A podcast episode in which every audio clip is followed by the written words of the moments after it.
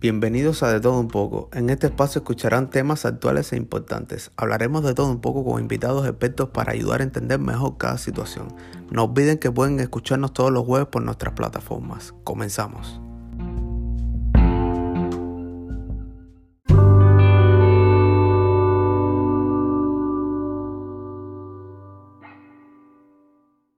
Ya.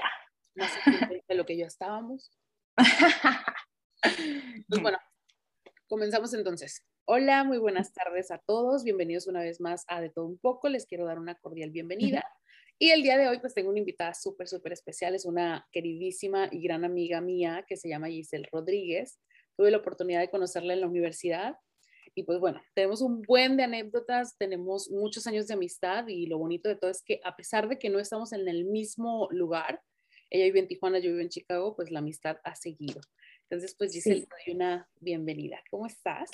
Ay, gracias. Pues muy bien, muy feliz de estar aquí. La verdad es, la, es mi primera experiencia de este tipo. Y pues la verdad me da emoción y me hace sentir muy contenta de compartir esto contigo.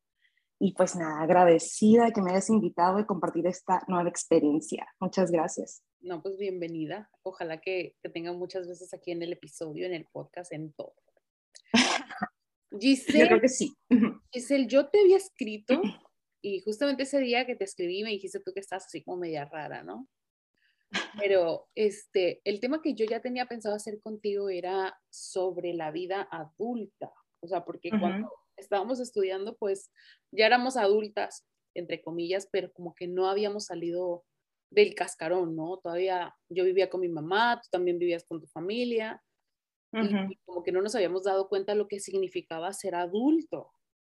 Para ti, ahorita que ya te independizaste, ¿qué significó salir de tu casa? O sea, ¿fue como lo esperabas? ¿Fue como que ya voy a poder hacer lo que yo quiera y hoy voy a ser libre y esto y lo otro? ¿Fue así o no?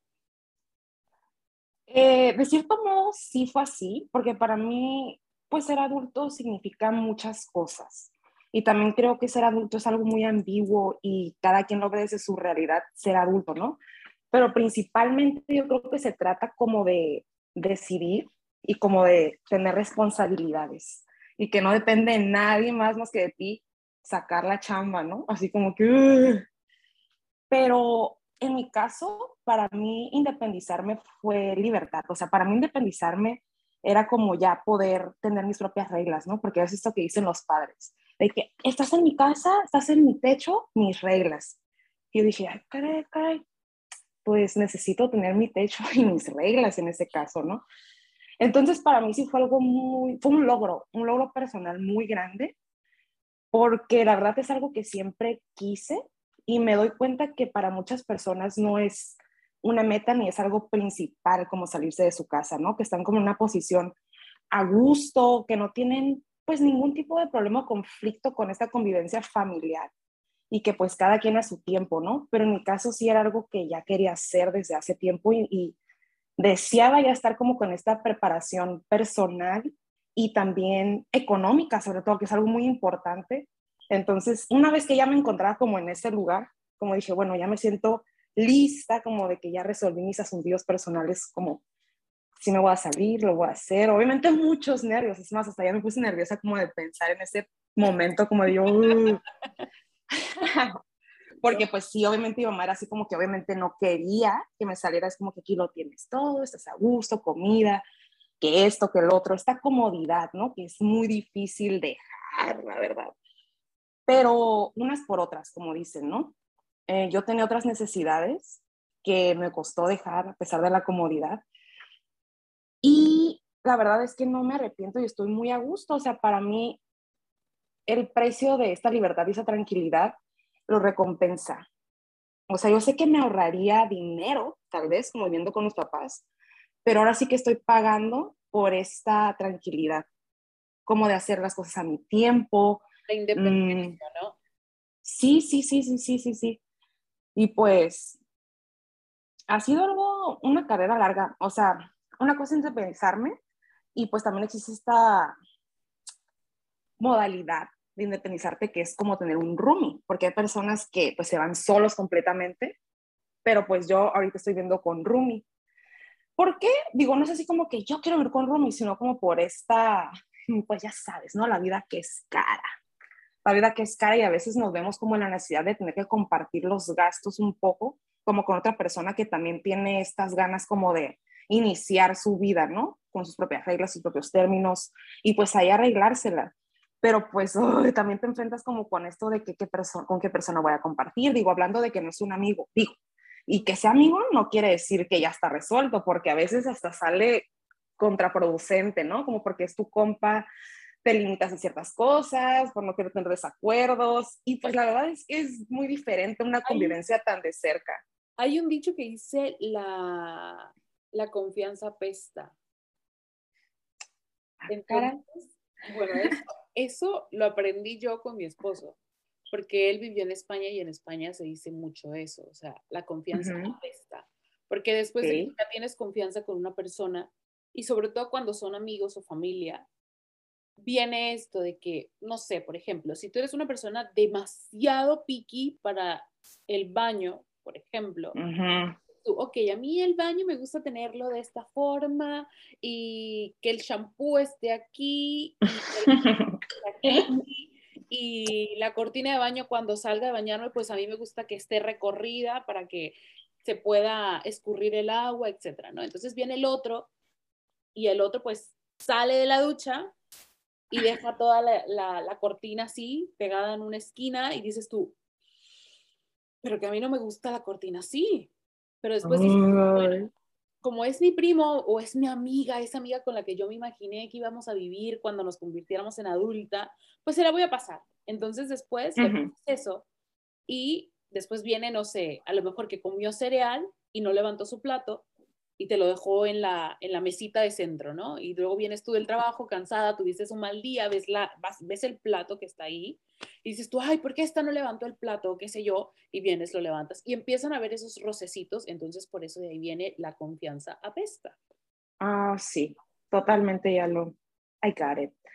Y sí, la verdad es que así es esto, o sea, cada quien tiene sus manías y sus costumbres raras, pero pues es cuestión como de la comunicación, ya sabes, en todos los aspectos, o sea, como es mejor hablar que ir juntando piedritas en la mochila, ¿no? Es como que hasta me molesta maldito o ah, esto, lo que es como que en el momento, es lo que yo he tratado como de hacer con mis roomies, o sea, como decirles, si algo te molesta, por más mínimo, mínimo que sea, o sea, si te dejo el trapo ahí y a ti te choca, dímelo, o sea, prefiero que me digas porque ya tengo algunos antecedentes como de pequeños detalles que tú dices, ah, es que es una tontería, pero si no cuesta nada para alguien no hacerlo y poder tener una buena convivencia, o sea, porque compartir una casa, pues no es cualquier persona, sé que unos lo pueden tomar muy a la ligera, ¿no? Incluso les, no les importa quién sea, mientras pague la renta y cumpla con las cosas, ya está.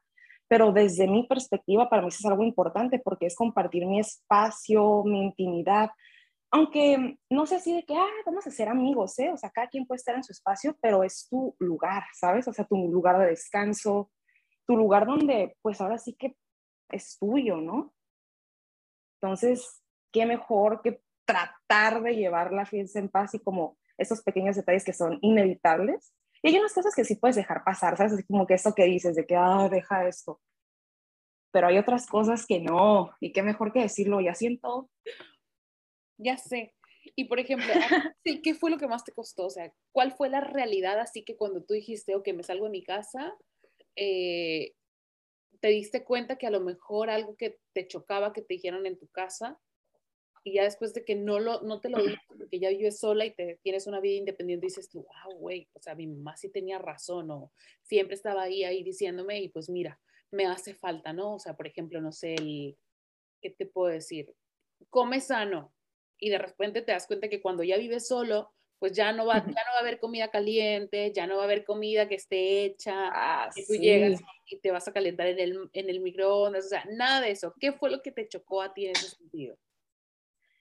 Ah, pues mira, ahora sí que como bien lo dices, creo que lo que más he sufrido es esta parte de la comida, la verdad, o sea, de estar, llegar a tu casa y que esté la comidita hecha, o sea, por tu mamá, por, tu, por quien sea que tú compartas, pero tener este tema tan importante resuelto, es un paro grandísimo. Y me doy cuenta, o sea, como con personas que tengo a mi alrededor que todavía viven con sus papás o con familia, lo que sea, que realmente no lo valoran.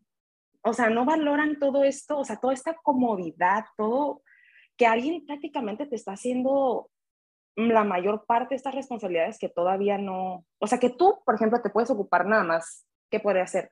Ir a trabajar y pues ser responsable y tus propios asuntos, ¿no? No todo este lado detrás, o sea, como esta escena principal, ¿no? Que es como armar la sobrevivencia de la casa y las responsabilidades. Entonces, eso de la cocinada y tener comidita, mi mamá era como que lo tenía súper bien resuelto y de que ya comiste y de que esto y de lo otro. Entonces, sí es lo que más he sufrido, porque me cuesta mucho organizarme la verdad es que sí está difícil em, tener tiempo para todo, ¿sabes? O sea, como para resolverlo todo. No sé si has visto este meme que es como que cuando quieres tener una vida fit, este, ser responsable, tener vida social, hacer ejercicio y estás así como que todo bien muerto. O sea, la verdad está difícil saber darte tiempo para todo.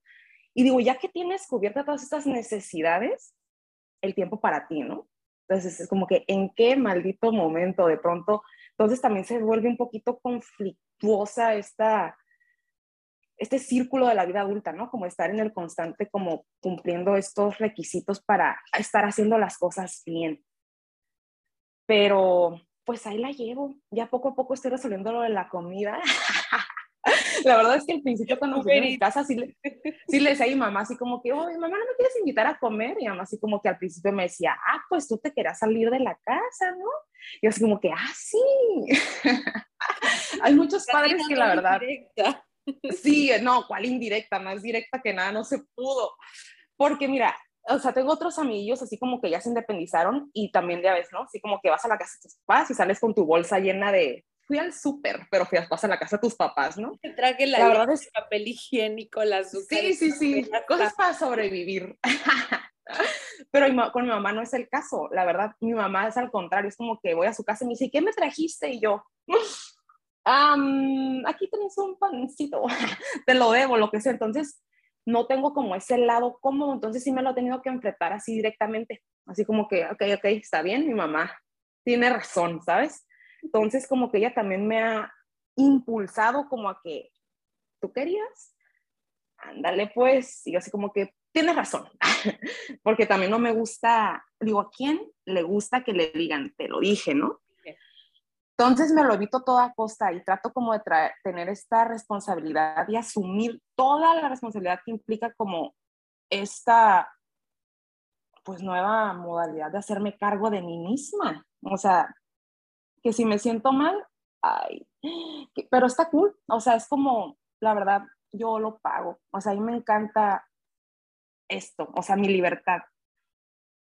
Porque obviamente hay cosas... Si te dijeran, Giselle, o sea, si, tú, si se te diera la oportunidad de regresar a vivir de nuevo a casa de tus padres, ¿lo harías? ¿O dirías no? Ya, ya te dije no. o sea, ni terminaste y yo no. No, no, no. Y fíjate que se dio la situación, o sea, como inicio de año, porque me iba a mudar de DEPA. Y ella me dijo así como que, ¿por qué, ¿por qué no te ahorras la renta? Porque acá lo tienes todo. Es más, ni te voy a molestar, casi no vas a tener reglas. Porque antes tenía mucho este conflicto con mi mamá de horarios este, salir tantas veces a la semana. Yo no podía, o sea, son reglas súper básicas de un padre, pero a mí se me dificultaba mucho. O sea, el simple hecho de que alguien a mí me ponga reglas me da el no sé qué, ¿sabes? Entonces, mm, ¿qué te estaba diciendo? Se me fue la onda. Las reglas de tu casa. Ibas a regresar a vivir con tus papás. Ah, sí, sí, sí. Entonces, no, o sea, me, me dio esta propuesta y dije, mamá, es que no se trata de la comodidad, o sea, ahora sí que es el primer confort que me atrevo a hacer de lado, porque hay otras cosas más importantes para mí, o sea, para mí es muy importante tener mi espacio, o sea, es algo fundamental, o sea, me he dado cuenta que desde aquí inicia mi vida. rico vivir sí. solo. O sea, sí, es muy rico. Me refiero solo en el sentido de la, sin la familia, o sea, el núcleo familiar que implican papás o mamá o papá o hermanos o hermanas, ¿sabes? O sea, ese núcleo familiar, porque es diferente cuando vives con tus amigos o cuando vives con tu pareja, ¿me entiendes? En mi caso sí. fue diferente, mi independencia fue súper diferente. yo, por ejemplo, cuando vivía en Tijuana, pues somos tres hermanas, o sea, yo soy la mayor y tengo dos hermanas menores. Pero mi mamá, por ejemplo, casi nunca estaba en casa, o sea, mi mamá casi, trabajaba aquí en Estados Unidos y em, ella se iba por dos semanas y venía a la casa los fines de semana, una semana y así, ¿no? Entonces yo era como la que me hacía cargo de todo, de pagar el teléfono, pagar el agua, pagar esto, pagar el otro. O sea, llevaba, tenía mi carro, ya me daba para la gasolina, para la escuela, etcétera, ¿no? Era como que yo era la, la, adulta de la casa, pero yo no tenía que trabajar por el dinero, o sea, la que, la que daba el dinero, ¿sabes? Y más bien cuando mi mamá llegaba de visita, así como que nosotras nos decíamos, y mi mamá, ¿cuándo se va a ir? Eh? O sea, ya llegó, el, ya llegó el sábado, ya es domingo. Este, todavía no ha hecho su maleta, o sea, ma, o sea, ¿qué hora vas a querer que te vayamos a dejar a la línea, sabes? Entonces, pero, sin embargo, cuando yo vine para, para, para Estados Unidos, que me fui a Miami de vacaciones con mi esposo, que en ese entonces no era mi esposo, era mi novio, y decidimos ponernos a vivir juntos, yo estuve un mes, casi un mes de vacaciones en Miami y cuando yo regresé de nuevo a mi casa, dije, yo ya no puedo estar aquí. Ah, sí. Ya no. Sí. Mi cama no es mi cama, o sea, no la sentía. Y no era como que porque fuera que necesitara estar con Ernesto. Obviamente sí necesitaba estar con él, sí quería estar con él, pero era como que hicimos como nuestro espacio, porque cuando yo llegué con él, éramos nada más él y yo, o sea, sus papás no estaban, él ya se había independizado, entonces era como que solamente éramos él y yo, nuestras reglas, y cuando de repente llego de nuevo y pum, explota el globo de la realidad de que todavía vives con tus padres, dije, no puedo estar aquí, o sea, yo los veía y los veía como extraños, yo así como que... No. ¿Ustedes quiénes son, señores? Ah, no, no, no, no puedo estar aquí. Y así fue, o sea, me fui, prácticamente me fui, tanto que no me despedí. qué loco, Cori. Pues mira, ahora que lo dices así, creo que mi, de, la parte de independizar pasó por tres fases. La primera fue cuando me fui a intercambio. Ok. La verdad, esa experiencia para mí, pues estuvo muy cool. No dije, no voy a dejar pasar esto que me está dando la universidad, que es de las cosas más atractivas para mí. Y otra fue como mi piloto, ¿sabes? O sea, como mi piloto de, voy a estar seis meses lejos de mi casa, no, pues no bajo mis propios términos, sino como que con este apoyo familiar, ¿no? Entonces yo creo que de ahí también fue como cuando volví, porque yo dije, todo va a cambiar. Digo, como que en mi casa había algunas reglas, entonces dije, mi mamá tal vez va a agarrar la onda, como que no es necesario tener tantos límites o lo que sea, ¿no? Entonces cuando volví, mi mamá me dijo, no creas ¿eh? que las cosas cambiaron aquí. Yo, pero ya te di mi voto de confianza que todo está bien, ¿no? Entonces ahí fue como que dije, oh, no. Dije, ya sé qué es lo que está pasando aquí. O sea, necesito tener mi espacio. Dije, porque de plano, estas son las reglas de mi mamá y las tengo que respetar, ¿sabes? Y ya después de ahí dije, bueno, pero seguí en la escuela. Entonces dije, ok, cuando salga de la escuela, y bueno, después de esto, pues también viví en pareja, que esto fue dos años. Y pues también fue una experiencia que yo dije, ay, o sea, muy cool y todo, pero lo que puedo decir de esto es que me di cuenta que de pronto ya estaba en medio como de muchas responsabilidades a mis 26 años, ¿no? 25, 26 años que fue lo que duró. Y dije así como que dije, ay, ay, ay, a ver, a ver, Giselle, alto ahí, está siendo demasiado adulta, ¿no? O sea, como no está siendo demasiado adulta, está haciendo responsabilidades que tal vez todavía no quieres tener, y esto no quiere decir que me haya separado en pareja, sino como que esto que para mí era importante, como te digo, ¿no? Que era tener mi propio espacio y a lo mejor para mí necesitaba pasar como por eso, como para poder ser yo, ¿sabes? O sea, como para poder tener mis propios términos, o sea, ser yo desde mi espacio, desde mi libertad, sin ningún tipo de imposición. Entonces, ya después de que pasé mi fase de vivir en pareja, ya fue que se me presentó esta oportunidad de vivir sola. O sea, y lo hablé y dije así como que, ¿sabes qué? Creo que necesito tener esta experiencia de independizarme totalmente, ¿no? O sea, y como de compartirme desde una libertad que no he tenido. Entonces, pues aquí llevo, se podrá decir que este año es mi primer año conmigo misma, ¿me explico? Y ha sido lo mejor.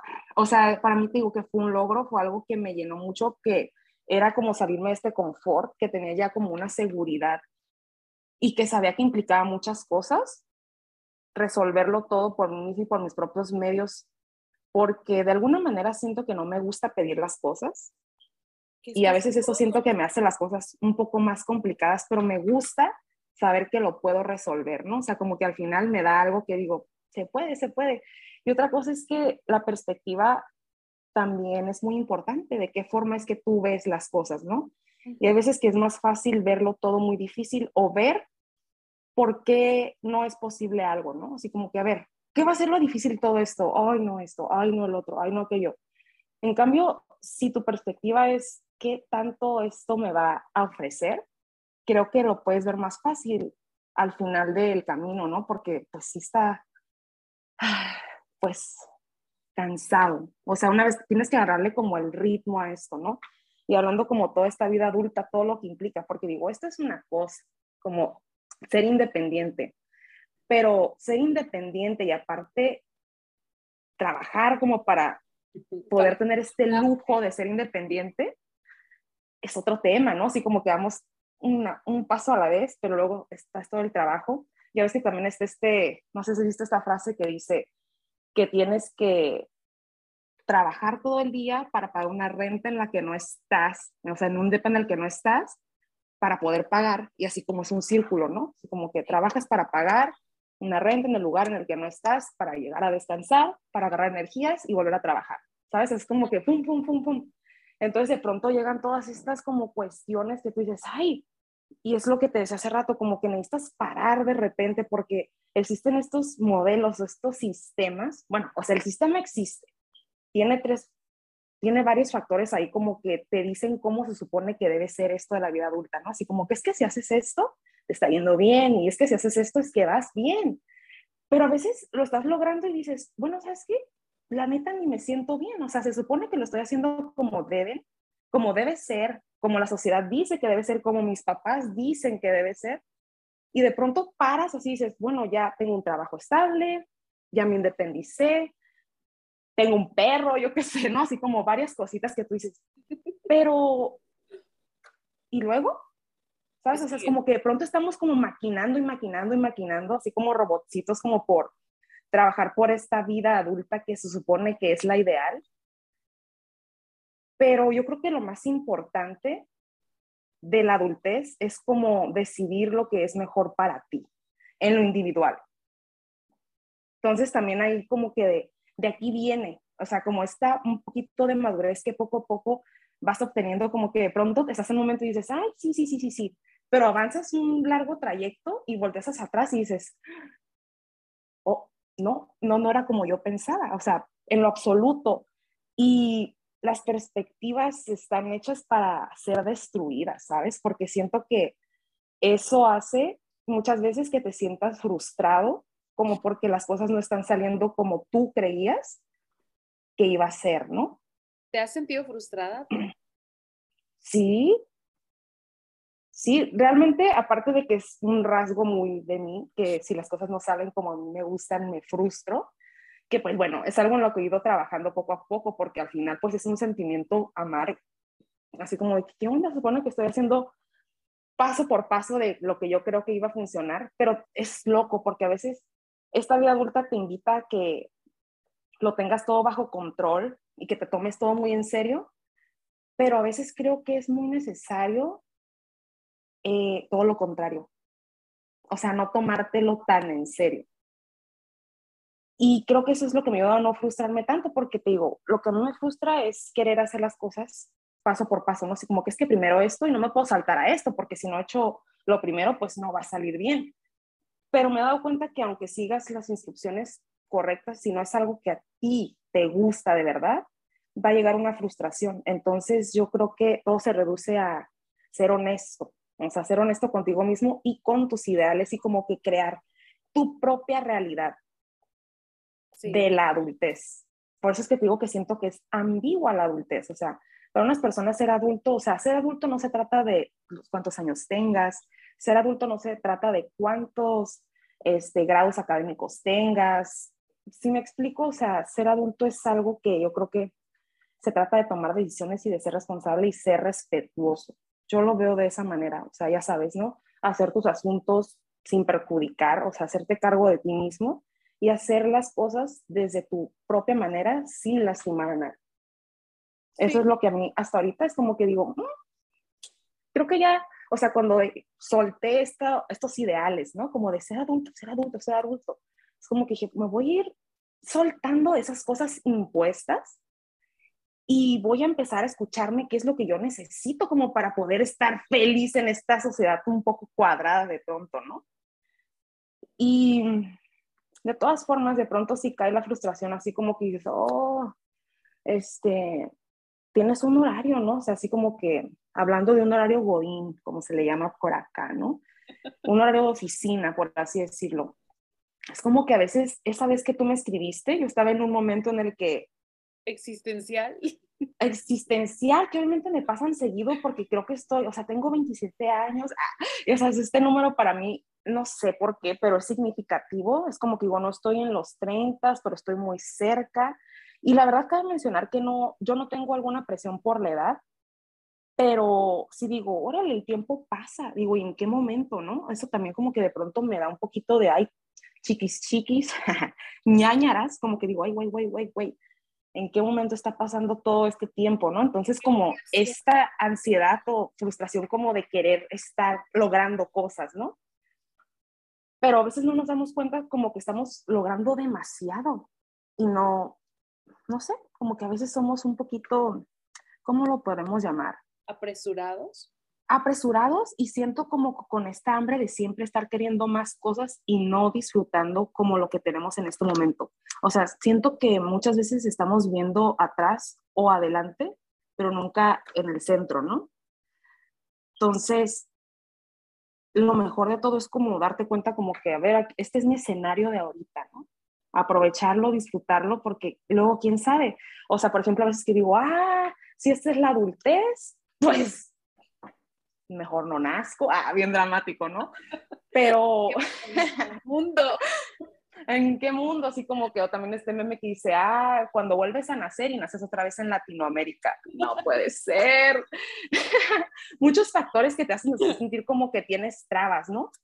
Y luego, sobre todo, mm, no sé, a veces ves como, ahorita como con las redes sociales, que estamos como tan bombardeados como con información de la vida personal de otras personas, que estás viendo que se la pasan bomba, que estás viendo como que, ajá, que de viaje, es como que yo digo, bueno, ¿en qué trabaja? Ah, ¿Por qué viaja tanto? ¿Por qué tiene tanto tiempo? ¿Sabes? Es como que yo digo, uy, o sea, entonces como que de pronto ahí existen frustraciones, ¿no? Porque yo digo, ay, yo estoy aquí en una oficina la mayor parte del tiempo, digo que gracias que descanso dos días, porque si no, yo me vuelvo loca. o sea, un día para mí no, no, no, no, no. Tengo los domingos de bajón, ya sabes, ¿no? Así como que el domingo yo, no, mañana volver a la rutina. Pero bueno, entonces, digo, esta vez estaba así como que dije, no manches, tengo cuánto tiempo en este trabajo, cuánto tiempo voy a seguir en este trabajo, como con este ritmo de vida. Digo, no lo puedo dejar, obviamente, y no es un trabajo que me disguste en lo absoluto, o sea, la verdad. Siendo este es un trabajo muy a gusto, tengo unos buenos jefes, buenos compañeros, mm, pero aún así es como que digo, esto es la vida. ¿no? Los buenos Ajá, ¿cómo? Todos con machete, hacha y tijeras, ¿no? Los buenos compañeros. no, realmente no, y es algo de lo que me siento muy cool porque he sabido de experiencias de conocidos, amigos que su trabajo no es el más cómodo. Y eso es otra cosa muy importante. Digo, si pasas tanto tiempo en un lugar, lo mínimo es que, lo, es que estés a gusto, ¿no? O sea, que te traten bien, que valoren tu trabajo, que valoren tu tiempo. Entonces, pues de ese lado, digo, ok, está bien, digo, al menos paso aquí mi vida entera, ¿no es cierto? Pero la paso bien, ¿no? Pero de todas formas no dejan de existir esos momentos en los que quisieras ah, ¿sabes? O sea, ¿por qué la vida tiene que ser tan rutinaria, como tan cuadrada, digo, para que te sometas a este sistema de que estás haciendo las cosas bien? Por ejemplo, de pronto tengo esta presión de mis jefes de que, Giselle, ¿qué onda con, con la maestría? ¿Qué vas a seguir haciendo? Y así como que digo, ay, apenas me acabo de graduar, ¿cuál es la prisa como por estudiar otra vez, no? Digo, ya llevo 20 años estudiando, pero te digo, bueno, eso es algo muy personal, o sea, no quiero ofender ni nada, ni mucho menos, porque sé que hay personas que esto de estar estudiando y estudiando es lo suyo, ¿no? Pero en mi caso no, es como que digo... Pero sabes que la sociedad es así en general, o sea, mira, por ejemplo, tú dices, a ti te meten presión con lo de qué onda con la maestría, ¿no? Porque cuando te casas, te dicen, ok, cuando tienes... ¿Qué onda con los hijos? ¿Cuándo te vas a casar? Y cuando te casas, ¿qué onda con los hijos? O sea, ¿por qué no tienes hijos? Eso me pasa mucho a mí. Yo tengo, voy a cumplir seis años ya de casada. Y me pasa mucho que mi familia, amigos, conocidos, fíjate, mis amigos que no tienen hijos, como que todavía me entienden un poco más. Pero sí tengo amigos conocidos que tienen hijos ya y que de repente me dicen, oye, ¿y el, y el niño para cuándo? ¿Se te va a pasar el oh. Tú me lo vas a mantener. Tú me lo vas a cuidar. es donde que vivo en Estados Unidos y que no es como que voy a tener un niño y pues aquí, o sea, va a estar mi mamá, o sea, que comúnmente es lo que pasa más en, en países pues como México o no sé, Honduras, Guatemala, por mencionarte un país que no es Estados Unidos, que tienes el apoyo de tu familia, ¿sabes? O sea, que tu mamá te, cuida, al nieto, ¿no? Y si fuera así, si te ayuda la mamá, luego es como que, ay, o sea, ¿para qué lo tuvo si no lo va a cuidar? No. Es que qué odioso, qué, qué odioso es esto, ¿no? O sea, como también dejar de lado estas opiniones que ni fu ni fa, pero siempre de los siempre hasta el infinito va a existir estos comentarios, o sea, en todo, de todo, todísimo, todísimo. Hay un dicho que una vez me dijo Sandy que me gusta mucho, que dice así como que van unos señores, em, tienen un burro, entonces van caminando, ¿no? Los dos señores van caminando, entonces arriba del burro viene la señora y, y el señor pues viene jalando al burro, ¿no? Entonces van caminando, la, la, la, la, la, y pasan por un lugar donde hay gente y la gente así como que, ay, no, mira nada más. La señora a gusto, el señor caminando con el sol y el burro ahí, pobrecito, ni agua le han de dar. Ay, no, qué inconsciente señora, ¿no? Y el señor escucha y se quedan así como que, ay, ¿escuchaste? No, no, ¿sabes qué? Tienen razón, súbete tú y yo lo jalo ahora, ¿no? Y entonces ya se sube el señor y ahora la señora viene jalando al burro y el señor viene arriba a gusto, ¿no? Entonces pasan por otro lugar y la gente dice, ay, mira el señor a gusto y la señora caminando con el sol, qué mal marido, o sea, me a la señora y ya, ¿no? Sea, como que, ¿qué onda? Pues, entonces, pues los dos caminamos, ¿no? Y que el burro se vaya solito para que descanse y ya. Pues van los dos abajo del burro, el burro solito y pasan por otro lugar. Así que, ay, qué estúpidos. ¿Por qué no usan el burro para, para descansar y vienen caminando los dos? Ay, o sea, entonces yo dije, what the fuck? O sea, es como que la gente siempre tiene algo que decir, hagas lo que hagas, si lo estás haciendo bien, si lo estás haciendo mal, siempre va a tener algo que decir y una presión que hacer. Digo, ¿qué les pasa? O sea, digo, ¿con qué atribuciones? ¿Mande? No tienen vida. No tienen vida. Y yo creo que precisamente es eso, como que es mejor ocuparse de la vida de otros con sus propios espejismos y frustraciones que ocuparse de los propios es lo más fácil del mundo. Ver qué está haciendo el otro mal, ver qué sí está haciendo, ver qué no está haciendo. Y sobre todo esta presión que dices en la que estamos constantemente en un montón de ámbitos, porque todavía dijeras tú, en tu caso, ¿no? De que cuando los hijos, cuando esto, cuando el otro, ya tienes hijos. Y luego, ¿qué, señores? Luego, ¿qué va a seguir? Vas a dar el hermanito? Ay, no, no, no. Entonces nunca tienen llenadera. Yo creo que también por eso, eh, yo creo que hace mucho más ameno esto de la vida, la realidad, cómo hacer las cosas por ti, para ti. Y sé que suena algo muy fácil, o sea, yo sé que decir las cosas es lo más fácil del mundo, ejecutarlas es lo canijo, ¿verdad? Pero una vez que, que de verdad te arraigas este pensamiento como de ir dejando los comentarios de lado y mucho menos los que vienen malintencionados, creo que es cuando comienza esta libertad también como de empezar a crear tu propia realidad y adultez de ahí vienen muchas cosas, pero pues está canijo, o sea, existe presión hasta de la gente que ni fu ni fa. Sea, y más importante cuando viene de tu familia, ¿no? De estas personas que te importan, que esas opiniones sí son importantes para ti, cuando te desairan o cuando te presionan, es como que dices, oye, pues se supone que tú eres de mi círculo de confianza, de las personas que supone que quieren lo mejor para mí, ¿por qué tiene que haber esta presión o esta imposición como de cosas, de llenarte de cosas como para que sigas estando bien? Es como que ya ves estas personas que no quieren tener hijos, ¿no? Se les critica hasta el fin de los tiempos, ¿no? Así como que, ay, ¿cómo que no quieres tener hijos? Y luego, ¿quién te va a cuidar cuando estés viejo? O, y luego vas a estar solo, ¿eh? O sea, no siempre vas a estar joven. O, o como esta idea de saber que los hijos los tienes como para esto precisamente, ¿no? Que su misión de vida es, ajá, entonces yo digo, ay, güey, tenemos una sarta de ideas y de puntos que debes ir cumpliendo como para tener esta aprobación, ¿no? Entonces yo digo, siento yo que esa es una adultez súper estructurada por alguien que es un maldito robot. Y bueno, sé, o bueno, me he dado cuenta que hay personas que les funciona muy bien este método. O sea, que les funciona perfecto como tener esta estructura, ¿no? Así como que se adaptan muy bien. Así como que ellos felices con tener su casa, su trabajo, su horario, su jubilación hasta los 70 años, bueno, 65. Pero hay muchas otras almas que buscan totalmente lo opuesto, ¿no? ¿Y qué pasa con estos seres? o sea, de pronto, sí, o sea, es como que, como que son, para mí son los valientes que ignoran todo esto, ¿no? Que supone que debe ser y que formulan su realidad. Entonces yo digo, qué mejor que esta libertad, qué mejor, o sea, porque de pronto ya estás así como en este modelito que todo va perfecto, así como que, ah, ya, ya, ya, todo va bien, pero bueno, y realmente estás haciendo lo que te gusta, realmente te sientes bien, realmente esto, realmente el otro, y siento que eso va quedando atrás, o sea, cada vez, entre más responsabilidades tienes, siento que ir perdiendo esa conciencia de lo que tú realmente querías o quieres porque todo se transforma, es muy propenso a que se pierda.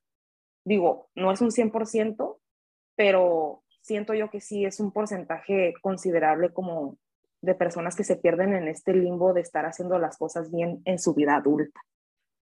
Como de, sí, me va bien mi trabajo, es más, doy horas extras para que lo valoren, pero la verdad es que digo, no lo valoran.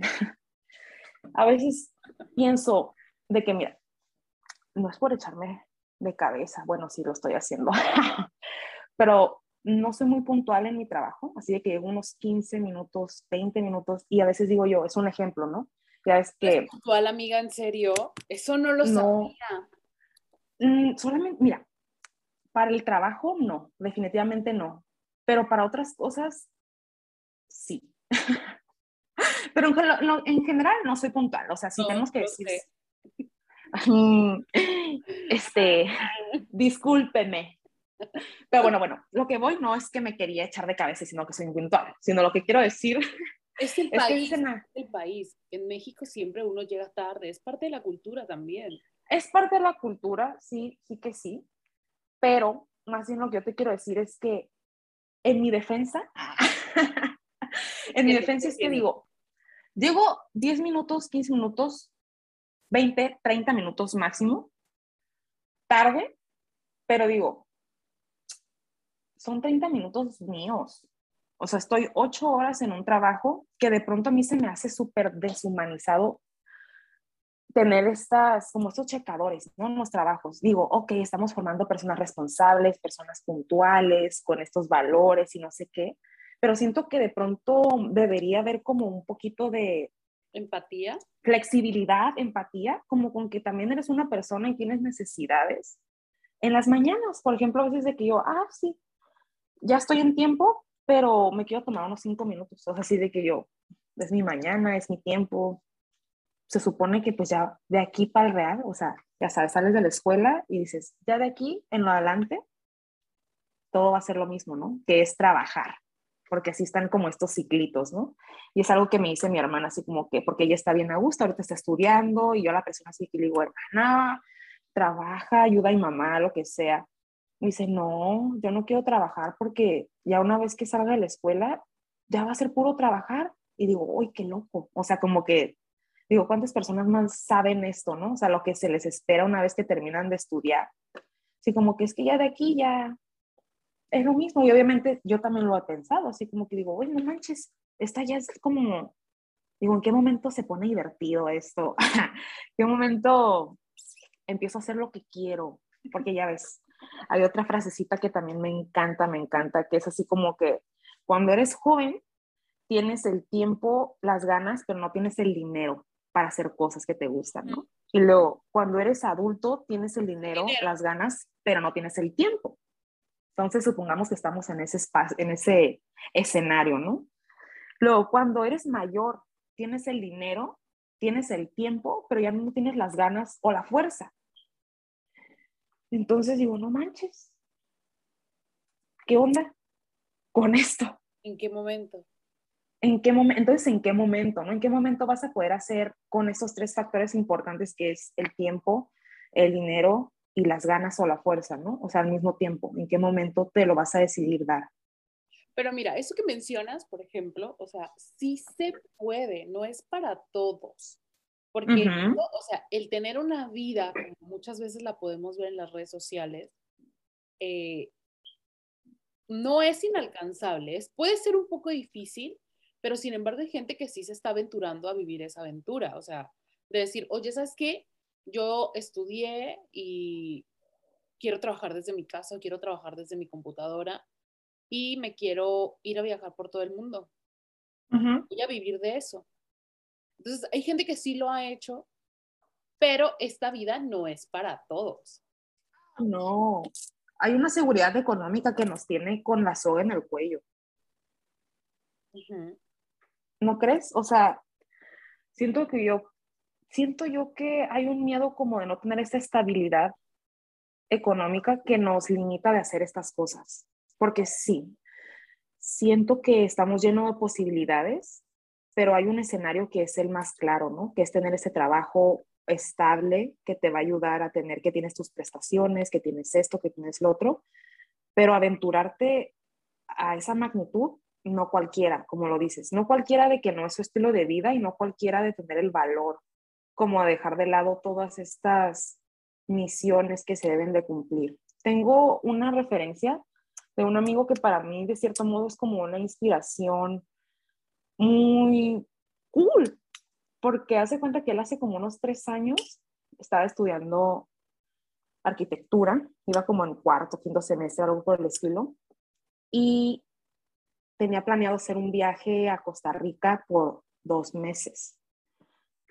Entonces, pues ya tenía todo bien, iba a volver antes de que iniciara su semestre, iba a seguir, ¿no? Pero él es de esas almas aventureras que hace que todo parezca fácil y posible, ¿no? Así como que tú, ah, sí, cool, cool, digo, a mí me llena de inspiración, pero para muchos otros es como que, ¿qué? ¿Qué te pasa? ¿Cómo vas a dejarlo todo por viajar? ¿No? Y así como que, pues voy a volver, o sea, y no pasa nada. Igual si me, me, la, me la paso muy bien o tengo ofertas allá, pues me voy de bajo un semestre, somos así como que, no, ya casi vas a terminar la carrera, mejor espérate, hacer, termina la carrera, o sea, es como que, y pon tu palomita en eso y ya después haces lo que tú quieres hacer, ¿no? Prácticamente. Pero bueno, para no hacerte el cuento más largo, no ha vuelto. O sea, el chavo se la aventuró en Misión Costa Rica, no volvió y se fue por toda Sudamérica. Ahorita está, está haciendo como una residencia, me parece que está en Chile, y pues está haciendo lo suyo, o sea, a su manera totalmente, ¿no? que a veces como aventurarte no tiene mucho que ver con que acampes en, en un pedazo de tierra o que te estés exponiendo, o sea, es como que estas realidades súper diversas que pueden existir y que realmente hay muchas posibilidades, pero a veces como que el miedo y esta seguridad económica y toda esta seguridad en sí como de este respaldo que necesitas tener como para saber que pase lo que pase, vas a tener dónde caer, es difícil soltarlo, ¿no? O sea, así lanzarte así de que, pues, paracaídas tú y a ver, a ver dónde caigo. Pero, pues, no, no sé, te igual va a ser muy fácil. Es como que dices, ay, pues, también existe esta otra opción de vida. O sea, no precisamente estar en este sistema o en esta modalidad. O sea, existen sin fin de opciones, pero a veces no, no queremos verlas, porque ahí están, pero se requiere de varios, varios factores para poder darte eso que quieres. Mira, por ejemplo, yo eh, tengo un podcast con una chica, em, ella tiene una página y es bloguera prácticamente, se llama Traveler.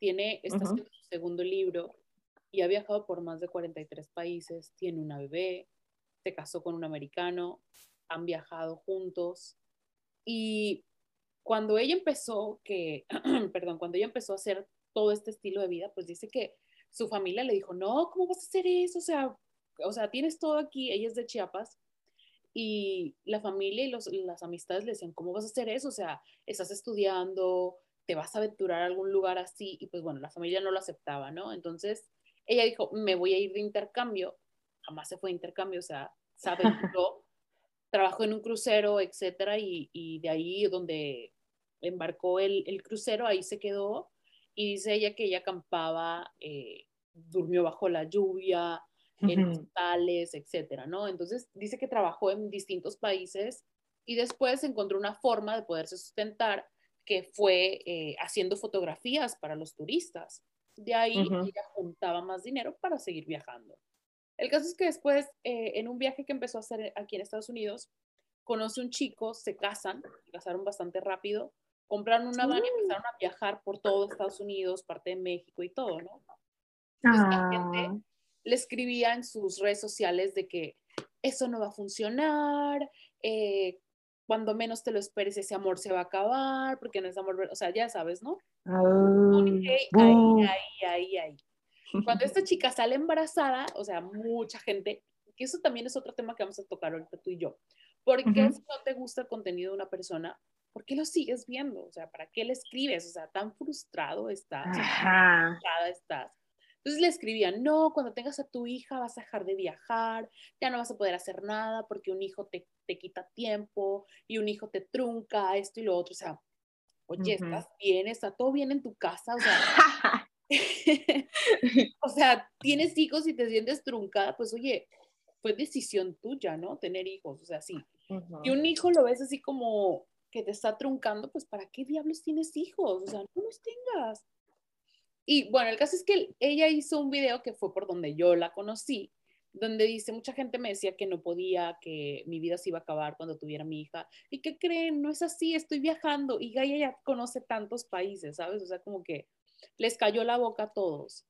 Y, y algo que ella menciona es eso, o sea, yo tengo este estilo de vida, pero el hecho de que tú veas en las redes sociales mi foto bella, en, no sé, en un glaciar, en la isla de Brasil o, no sé, en una isla paradisiaca de aguas cristalinas, no quiere decir que todo es nada más lo que tú estás viendo en la foto. O sea, tú no sabes todo lo que hay detrás de esa foto.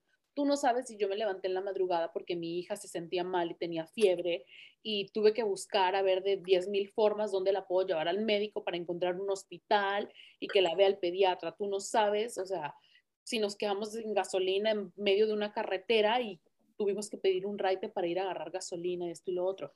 Y algo que ella dice es que la vida que ella tiene no es para todos, o sea, porque a lo mejor yo quiero viajar por todo el mundo y pienso, ah, pues sí, voy a viajar por todo el mundo, me voy a ir en una van y voy a parar aquí, me voy a tomar una foto acá y voy a comer en algo, en una lata y voy a hacer una fogata. Y a lo mejor ni siquiera sé hacer una fogata, ¿me entiendes? Y ahí viene mi primer frustración. Entonces, la vida que vemos en redes sociales no es para todos, o sea, hay menos para querer ser viajero, ¿me entiendes? Sí, sí, sí, claro, totalmente. Totalmente. Y aparte, pues otra cosa es que también lo que se muestra en redes sociales es eso, lo que quieres mostrar, porque de pronto dices, ay, todo aquí parece muy bonito, muy fácil, muy viable, pero siempre hay un detrás y un trasfondo que implica un esfuerzo, a veces sufrimiento, a veces malos momentos, lo que sea que sea, pero eso no se muestra. Entonces, estamos alimentados como de esto, de que, ah, ¿por qué? ¿Por qué? Pero siempre va a haber algo atrás. Ahorita que... Y sí, no es para cualquiera. Que me, que no sé si has visto un meme que dice, ay, aquí en mis vacaciones, no sé, en las Maldivas, y sale la pasando, ¿no? Y luego le pone abajo, ajá, pero muestra el sugar daddy, ¿sabes? Pues sí. Digo, digo, o sea, si tienes un sugar, pues está bien, ¿no? Pues fue tu Pues decisión, ¿sabes? Pero muchas veces no vemos eso, o sea, tú quieres una vida así, pero podrías tener un sugar a lo mejor de 60, 70 años, o sea, en verdad. Ajá. Porque ¿A no qué tan costo, no? Exacto, no es tan fácil, o sea, ¿a qué costo? Sí, no, y realmente todo tiene un costo. O sea, ahorita ponemos el, el ejemplo del sugar, pero en todos los aspectos todo tiene un costo. Siempre tienes que sacrificar algo y realmente no puedes tener todo en la vida. O sea, equilibradamente, pues sí, ¿no? Pero siempre va a estar como que la balanza y tú tienes que echarle tus porcentajes de que, ok, esto voy a prescindir de que no va a tener el 100%, pero de este lado sí lo tengo, ¿sabes? O sea, es como que siempre tienes que estar en ese constante equilibrio, porque realmente no todo puede estar en el 100. Y esa es una realidad. Y también de aquí vienen frustraciones, pues así como que, ah, ¿por qué no puedo tener todo en el 100%? No se puede.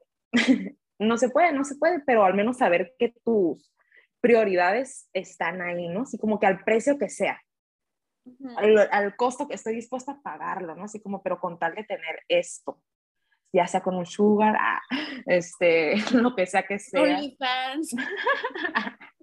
Sí, oye, pero qué loco esto de, de los OnlyFans. Es como que siento que cada vez están rompiendo muchos tabúes en diferentes temas. Por ejemplo, esto del, del OnlyFans. O sea, las redes sociales, las plataformas, eh, la tecnología da muchas herramientas como para salir adelante, sea como sea, ¿sabes? O sea, y sin juzgarlo, la verdad. O sea, porque ¿por qué tenemos así que, ay, sí, pero con el sugar, ay, sí, pero con OnlyFans? Ujú. ok, yo sé que podría ser así como que, ay, yo que me esfuerzo tanto por trabajar y tenerlo todo de, buen, de buena manera, o no sé, por decir algo, ¿no? Y estas, fácil, o sea, tiene un Pero no es tan costo. fácil. No es tan fácil, ajá, ¿sabes? Costo. Exactamente, entonces siempre todo el mundo se la pasa pagando costos. Nada más que nosotros solamente vemos esta faceta de, de que lo logró, ¿sabes?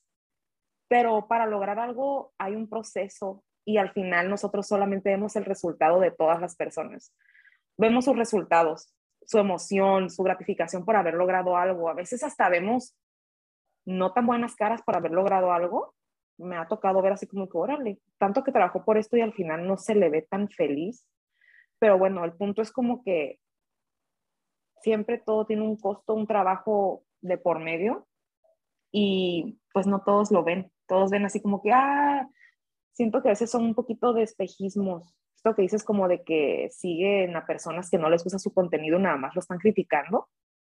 Es como que yo tampoco lo entiendo, la verdad, digo, Eso pasa mucho, ¿sabes qué? Con los influencers, ¿sabes? Como, ajá, o sea, ¿por qué le tiras tanto a una persona y le estás dando vistas y estás al pendiente de todo lo que hace y te frustras porque no puedes tener la vida de esa persona, ¿sabes? Y incluso a veces no, ni, ni siquiera tienes que ser un influencer, ¿sabes? O sea, lo puedes ver tú como persona normal, como una mortal, como tú, como yo, que de repente a mí me pasa mucho esto, ahorita que estoy con el proyecto, subo algo de, respecto al proyecto y me pasa ahí de que fulanita vio tu historia y este vio tu historia y no sé, mi historia la vieron 300 personas, solamente 5 que son mis amigos cercanos le dieron el like o el corazón, ¿sabes? Entonces, oye, están al pendiente de la vida de uno, pero se están dejando, o sea, como que yo sé que me estás viendo, ¿sabes? pero me ves y a lo mejor con, este, con esto que estás haciendo me estás mostrando que en verdad no me estás viendo porque te guste lo que yo estoy haciendo, porque te ponga feliz lo que yo estoy haciendo. Te estás siguiendo a ver porque vas por chismoso, pero no vas a aportarle nada, ¿sabes?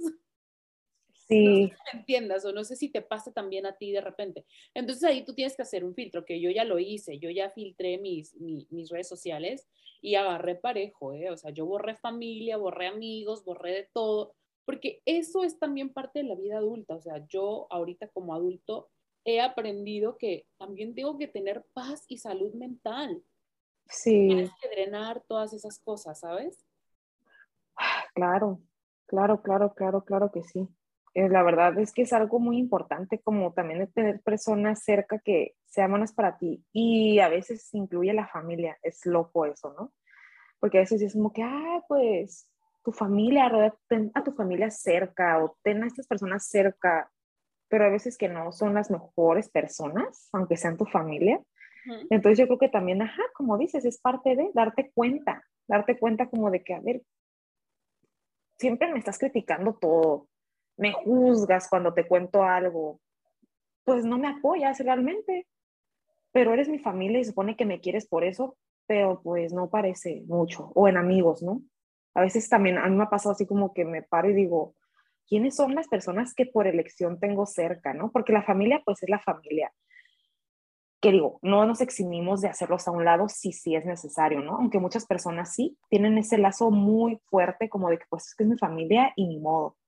Pero realmente no tiene que ser así. Pero bueno, con los amigos a veces dices... Es elección.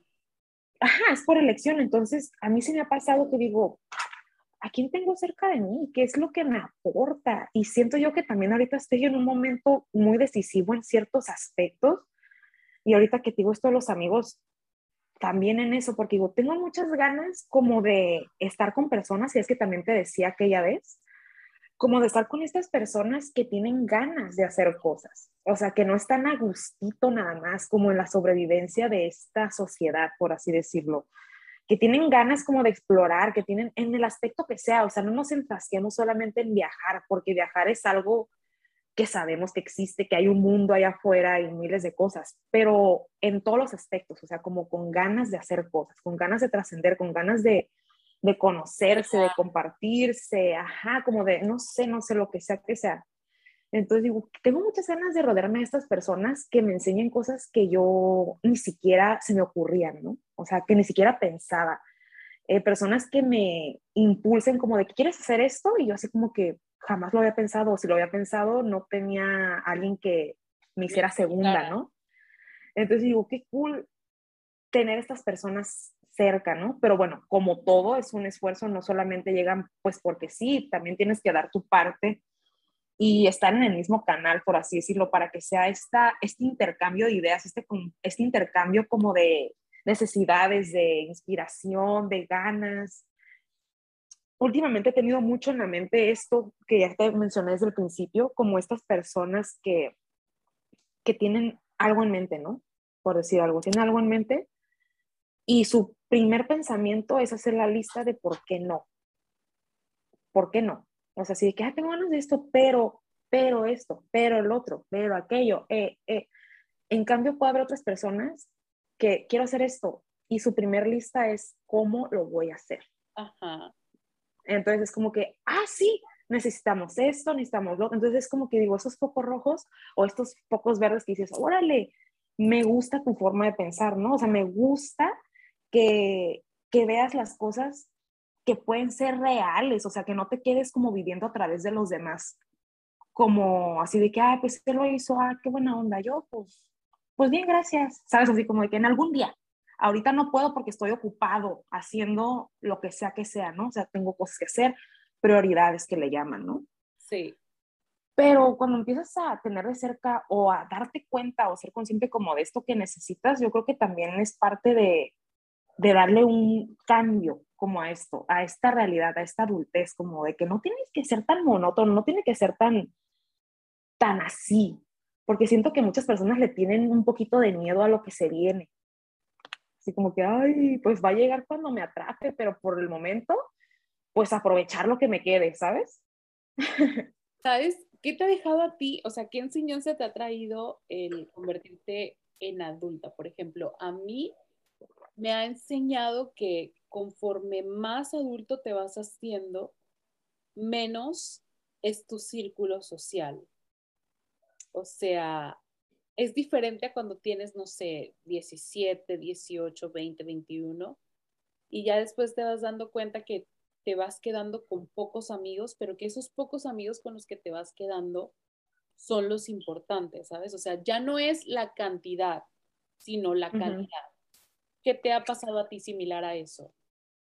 Mm, pues eso también, aunque yo también he sido de muy pocos amigos siempre, pero yo creo que más que nada el tiempo que dedico a cosas, o sea, como la, en esta etapa es como darme el permiso de decir no. Es como que estoy a gusto, no tengo por qué cumplir con eso. Decir no, o sea, no, no, no tengo tiempo o no te quiero ver o no me siento bien. O sea, como perderle este miedo a tener que decir que no a algo. También mm, pues no sé, simplemente como enfrentarlo todo yo y saber que puedo hacerlo. O sea, como que no necesito que alguien más lo haga por mí, como este respaldo que te digo, em, que si algo pasa, ¿quién lo va a hacer? O sea, es como que yo, yo lo hago, o sea, como darme cuenta que yo puedo hacerlo todo, incluso sola. O sea, no es como que siempre tengo una ayuda de por medio, siempre tengo este apoyo que no me deja caer, es como que me he dado cuenta de esta fuerza que, que tienes tú cuando tienes ganas de hacer las cosas, de que todo lo puedes hacer, o sea, todo, todo lo que te pase por la mente realmente es posible. Y sobre todo, creo que cuando tienes miedo de hacer algo, pero que realmente tienes esa vocecilla como en el fondo, como de hazlo, hazlo. Es como estos angelitos que se te ponen a los hombros, ¿no? El angelito y el diablito. O sea, el angelito así de que, hazlo por esto y Lolito, no, no lo hagas porque esto y el otro y aquello y te puede ir mal, ¿eh? Y luego qué tal y no salen las cosas bien y que no sé qué. Entonces siento como que te va llenando como un poco de valor eh, dar este paso tan significante para, para mí en lo personal.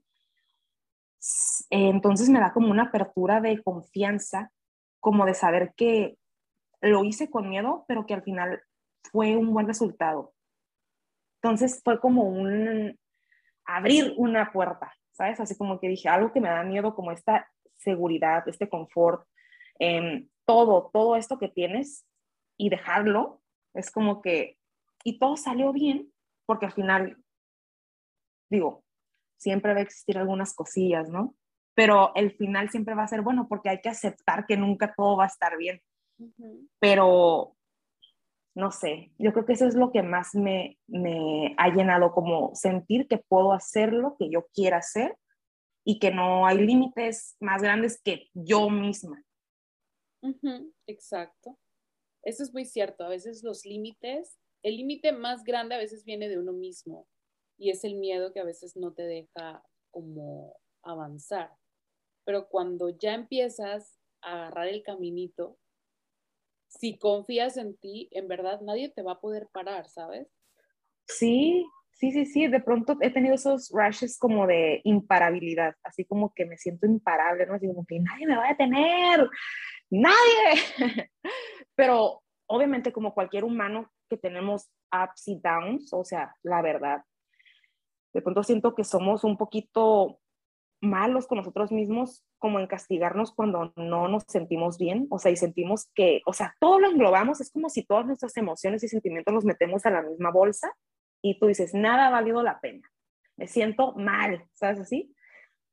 Pero también siento que esto me ha ayudado como a ver, separar las cosas, o sea, así como a darme cuenta que un día no define todo lo que he hecho, o sea, mis logros que en su momento parecen... Años ajá, ¿qué he hecho durante años? O sea, cosas personales que he trabajado en mí. Digo, no puede ser que por un mal momento, malos días, incluso semanas, todo lo eches al carajo. Entonces es como que darte cuenta y ser un realista, como de que es que los días malos tienen que existir. Las cosas no... Valorar los buenos. Sí, claro, claro que sí. Y la verdad es que es algo que sí me ha costado y que también me ha generado frustración. O sea, es así de que yo es que, ¿por qué? ¿Por qué me tengo que sentir? Y digo, uy, pues es que, pues porque siento, porque tengo emociones, ¿no? Pero a veces siento que es un poquito contraproducente como tratar de hacer de lado estas cosas. Por ejemplo, una vez me encontré a una conocida y estaba atravesando un momento difícil en su vida, ¿no? Con su hijo, lo que sea. Entonces, ella como que siempre está fomentando el positivismo a todo lo que da, así como de que no, es que se siente mal, pero, pero no quiere hacer nada, yo le digo que salga adelante, que, que haga cosas, que haga esto. Y yo me puse a pensar así y dije, ay, qué loco, cómo, cómo creemos que a veces tratando de impulsar a una persona como con tantas ganas y de que tú puedes, sal, que esto, y la vida allá afuera, y todo su momento y emociones, digo, está bien, pero también es muy importante como hacer ese alto ahí y darte cuenta que realmente no lo estás pasando bien, que estás pasando un mal momento y que necesitas sentir lo que tengas que sentir en ese momento. Y siento yo que eso hace como, nos hace crecer, ¿sabes? Así como de que, uff, uff, pude con esta emoción que sentía que me estaba dando un bat en la cabeza o en el pecho, ¿no? Y ya después es como que dices, órale, ya pasó. O sea, el tiempo que tengas que hablar, porque el tiempo es muy, muy relativo para situaciones diferentes, para personas. Todos sentimos, todos pensamos, todos tenemos perspectivas distintas, pero creo que al final todo se puede llegar a reducir como a este respeto como de lo que sientes, ¿no? Y darte lo que necesitas en ese momento. Esta apertura emocional, como de tener tu espacio, también como de poder sentir, porque a veces siento que los padres son como que, ¿qué haces ahí acostado? O sales mucho, o sales, o sea, como en diferentes maneras, ¿no? Entonces siento que esto te da como esta libertad de conocerte a ti mismo sin ningún factor directo o indirecto y poder hacer tu propia realidad, tus propias ideologías, tu propia forma de vivir, tu propia forma de ver las cosas. Y la verdad que mejor es tener de cerca a estas personas seleccionadas por ti, que ya te diste cuenta que te aportan, ¿no? Porque siento que sí es algo que no es así nada más de fácil, darte cuenta, ¿no? Darte cuenta de esa conciencia como de, a ver, a veces estamos nada más en el limbo, como de, uh, sí, me la paso súper bien conmigo, que no sé qué, uh, uh, uh, pero a veces necesitamos un apoyo realmente, así como de que alguien con quien poder platicar y que esté cool, o sea, sí, que te escuche, que esto, que el otro. Y no siempre lo tenemos, pero cuando lo tenemos siento que es más... La apertura. Más ameno, más ameno todo este trayecto. Pero, ay, no, Cori. Esto de la vida adulta está de locos. Te digo, las perspectivas están para destruirse. Obviamente antes de, no sé, no sé cuántos niños, en qué porcentaje todos los infantes decían, ya quiero ser adulto para hacer lo que yo quiera. Claro, yo creo que, yo creo que, yo creo que casi todos. Pero pues quién sabe, quién sabe qué es lo que pensábamos. Me acuerdo, yo cuando estaba chiquita, mi plan era irme a vivir con una prima y decíamos que íbamos a vivir en Miami. En Miami, yo no sé por qué. Digo, tú ya tuviste el placer. Pero decían, no, sí, cuando cumplamos 18 nos vamos a ir a vivir a no sé qué. Entonces, me doy cuenta que es algo que desde que era pequeña ya lo tenía. O sea, como que era, ajá, era algo, mm, como muchas personas, así como que tú sabes lo que querías estudiar, sí, siempre lo supe. Yo quería hacer, y es como que, guay, güey, en mi caso, para mí eso no estuvo claro desde chiquita. Pero lo que sí estuvo claro desde chiquita es estas ganas de ser libre. O sea, como de ya tener mis reglas a los, siendo un infante, ¿me explico? Entonces también por eso te digo como que llegó el momento en el que lo podía hacer y no lo estaba haciendo y digo, a ver, así como que me apliqué eso de que, ¿qué estaría diciendo tu niña ¿Qué está diciendo tu niña de que tú a esta edad estás haciendo esto? Entonces es cuando me paro y digo, modificaciones, o sea, como que aviento el rompecabezas y me pongo a armarlo otra vez, no sé, como que yo a ver, a ver. Es como que, ok, y ya empiezo a hacer estos arreglitos. Pero se me fue la onda, se me fue una inspiración. ¿Qué te estaba diciendo? que tu niña, a veces te pones a pensar en tu niña interior y esa niña interior te dice qué es lo que estarías haciendo, o sea, que iba a ser Giselle de 10 años después. Y es ahí cuando ¿Sí? rompecabezas. Sí, y así constantemente, en diferentes cosas. Entonces, no sé, trato de, de hacer lo que me esté gustando en ese momento. ¿Tú qué opinas, Cori? ¿Cómo te ha tratado esta expectativa? ¿Tú qué esperabas de esta vida adulta? ¿Se han destruido tus expectativas o, o pues crees que sí es lo que esperabas? Pues bueno, mira, eh, siento que sí he hecho cosas que yo sí tenía planeado. Hay cosas que creo que tardé más en hacerlas, pero, por ejemplo, o sea, algo bien tonto, me acuerdo que esto cuando estaba en la universidad, em, una profesora nos puso un ejercicio y nos dijo, hagan una carta de 10 años, cómo van a ser ustedes en 10 años, si quieren hijos, si no quieren hijos, si se van a casar, si van a seguir viviendo en este país, etcétera, ¿no? Algo que yo sí tenía súper claro desde que estaba chica era que yo no me iba a quedar a vivir en México. Eso lo tenía súper claro. Pero algo que sí me falló es que yo decía que yo no me iba a venir a vivir a Estados Unidos. te lo juro, yo, decía, no, yo a Estados Unidos no me voy a ir, no me voy a, ir a vivir, o sea, yo nada más compras, regreso de nuevo, bla, bla, bla. Pero Estados Unidos no. Em, y pues bueno, mira, cosas del destino, el destino me trajo a Estados Unidos. Al menos vas a hacer México. entonces, bueno, por ese lado. Y algo que también tenía súper claro, que yo sé que quien me escuche, pues a lo mejor decir, ay, qué sangrona. Yo decía que no me iba a casar con un mexicano. Y, pues ni modo. y me daban un montón de carrilla y yo eso lo tenía súper claro. Yo decía, no, no me voy a casar con ningún mexicano. Y no porque no, no porque no haya chicos guapos, hay chicos guapos en todos lados, pero no quería como que estar englobada en esa misma cultura, ¿sabes? Entonces yo decía, yo tenía mis nacionalidades. Yo decía, o yo me tengo que casar con un cubano, o me tengo que casar con un puertorriqueño, o me tengo que casar con un chico que sea de padres dominicanos, pero que haya nacido en New York, o que haya, o que haya nacido en España. O sea, te lo juro, bien así. Y mira, cosas del destino. Me casé con un cubano, es judío, de descendencia polaca, descendencia española. O sea, trae una mezcla ¿sabes? Entonces, culturalmente siento que me ha enriquecido muchísimo. Y esas expectativas, por ejemplo, sí las cumplí. Entonces, mi niña de hace 10 años, bueno, ni tan niña adolescente, eh, de hace 10 años, sí cumplió esas expectativas, pero ¿cuál no cumplí? Pues, por ejemplo, esa, la de que a lo mejor muchas veces tu vida no sale tal cual como tú quieres, pero tú, le vas, tú la vas moldeando, ¿sabes? Para que se vaya acomodando y se vaya pareciendo más o menos a lo que tú querías en un principio.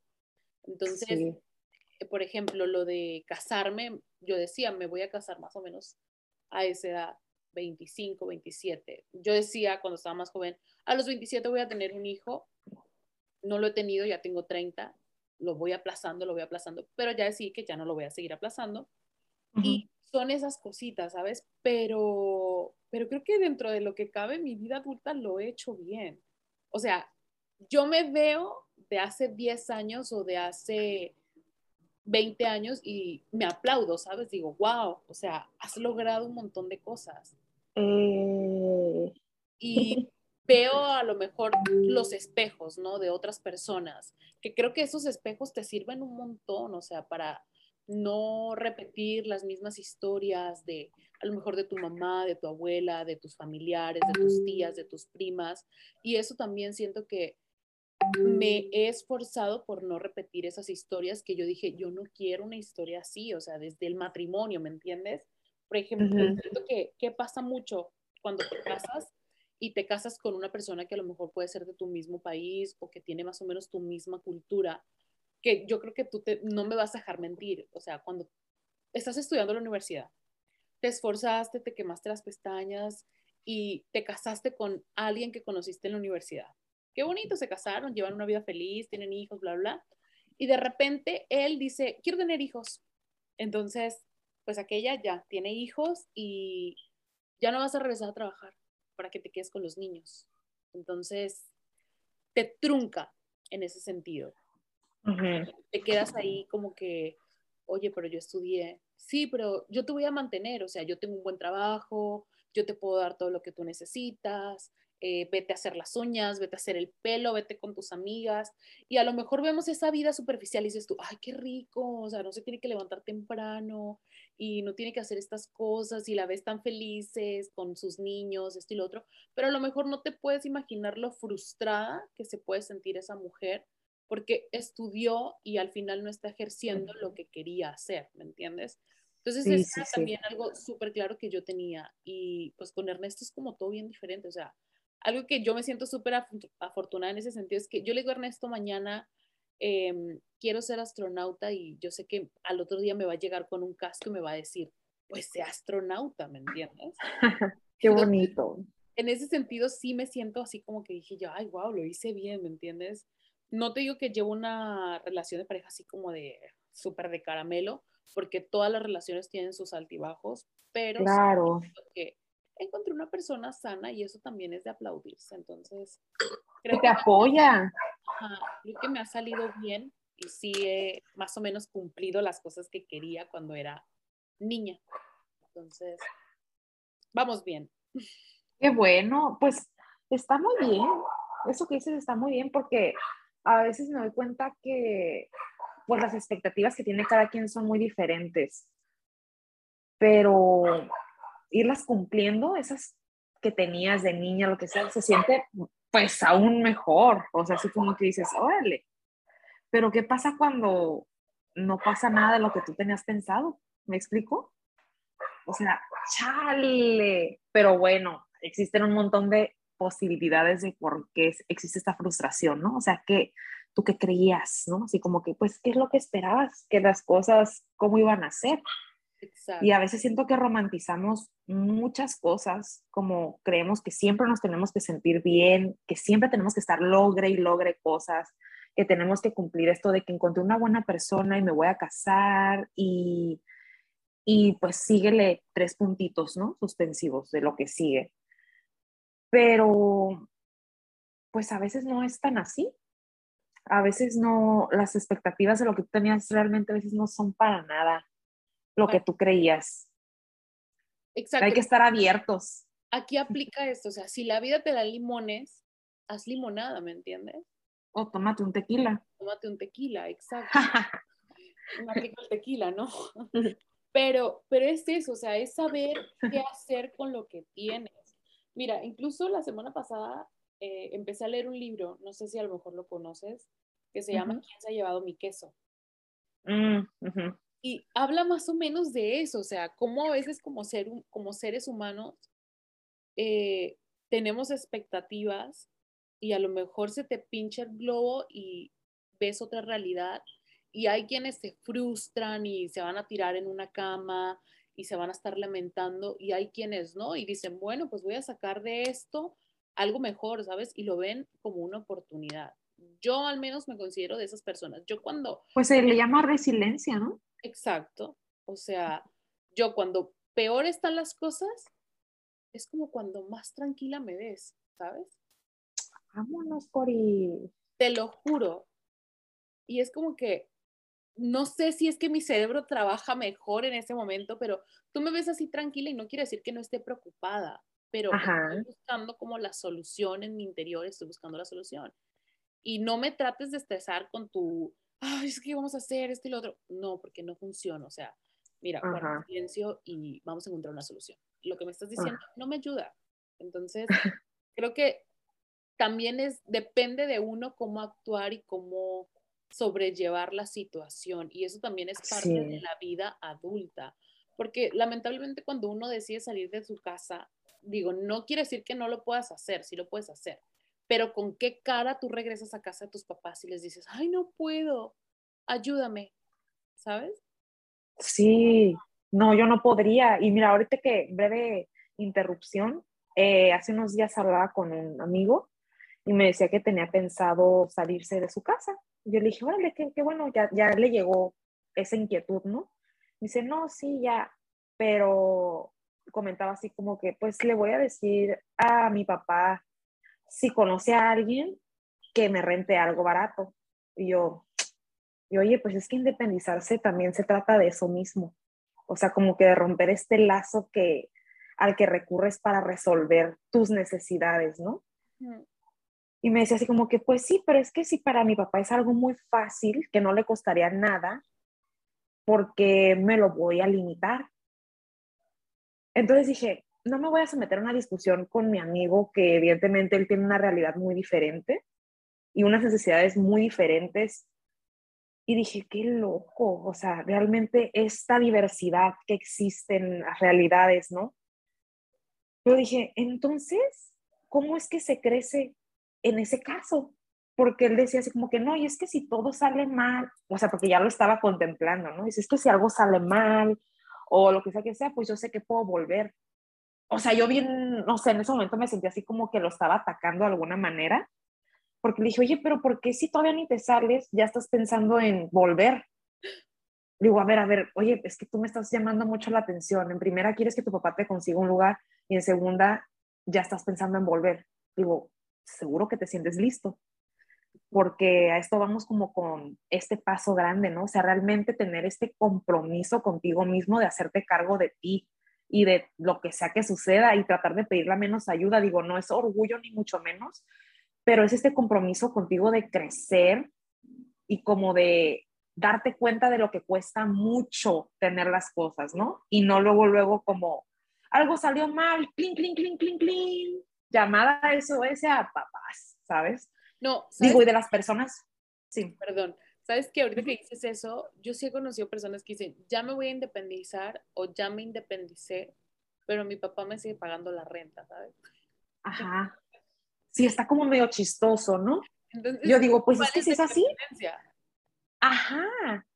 Digo, pues ahora sí que digo, órale, pues cada quien lo ve de diferente manera, porque también otra cosa, esto, esta, este escenario que tú planteabas como de que tú quieres sentirte realizada por tener tu propio trabajo, por tener tu vida, no, no, o sea, que tu vida no sea soy esposa y soy mamá, sino soy Corina y tengo una familia, ¿me explico? ¿Cómo es bien loco?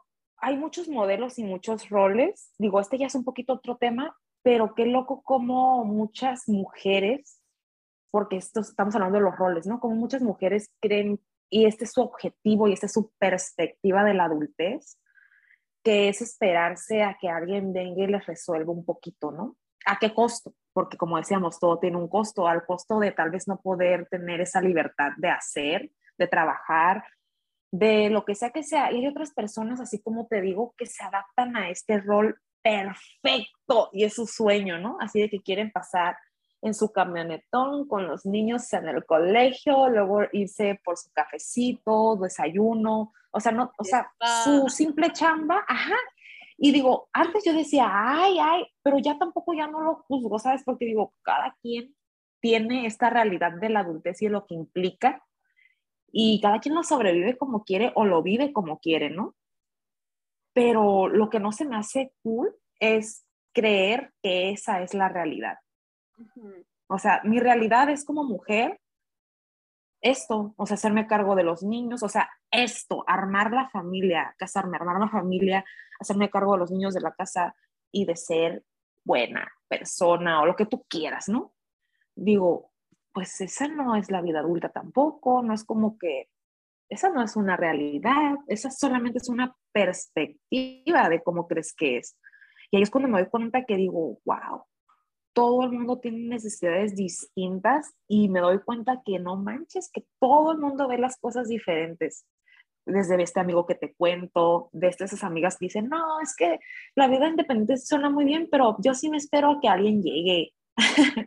y prácticamente, pues yo me adaptaría muy bien a esa vida y digo, órale, otras personas dicen que no, mujer independiente, yo me quiero leer mis cosas, yo, yo, yo, yo puedo esto, yo puedo lo otro, y ya de ahí en adelante lo que venga, si es bueno para mí y me suma, adelante, ¿no? Como una determinación personal. Entonces siento, digo yo, ¿qué onda con esto? Súper diverso.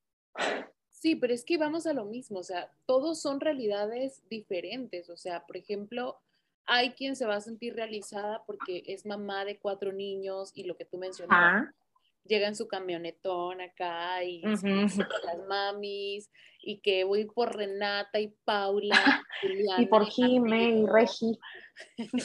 Todos, todos los, los, hombres cool acá nice gente nice ya voy por Jime al colegio y la Renata va a tener cumpleaños la próxima semana y vamos a invitar a los niños del cole. O sea sí. es una realidad que a lo mejor tú no la compartes o a lo mejor yo no la comparto del todo, pero hay quien dice, wow, o sea, logré lo que quería, que era tener una familia, mis niños, y juntarme los viernes con las mamás y, y, hablar de lo que estuvieron haciendo nuestros Mateos y nuestras Paulas y María Camila y, y, todas estas Ana Pau. Ana Pau. si alguien nos va a escuchar y estamos diciendo los nombres. Ay, perdón. Ay, no, no es cierto. Pues. Ay, no. Pues nomás estamos hablando de, modelos evidentemente estructurados. sí. O sea, porque realmente es eso. O sea, como que existen estas figuras como muy evidentes que creo yo también más bien lo que quisiera decir es como que existen esos modelos, pero si tú decides no encajar en esos modelos, como que de pronto sí te sientes en un escenario como, ¿estoy bien? ¿Me explico? Así como que estoy haciendo las cosas bien, porque no, no estoy esperando esto, no estoy esperando el otro, tengo otras necesidades totalmente distintas. Pero pues el problema no es eso, o sea, el, el problema, digo, es que ellos no se sientan cool como con esa realidad. A veces no tener como un...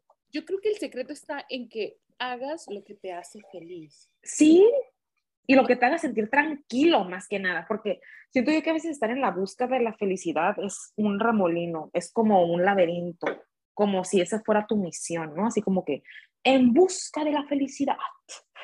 O sea, ¿de qué me hablas? O sea, porque mira, como lo decíamos, ¿a qué costo? O sea, todo tiene un costo y hay que estar dispuesto a hacer sacrificios, porque la felicidad implica muchas cosas y a veces creemos que como conceptualizando las palabras, ¿no? Felicidad. Si tú lo buscas en Google, ¿qué es felicidad?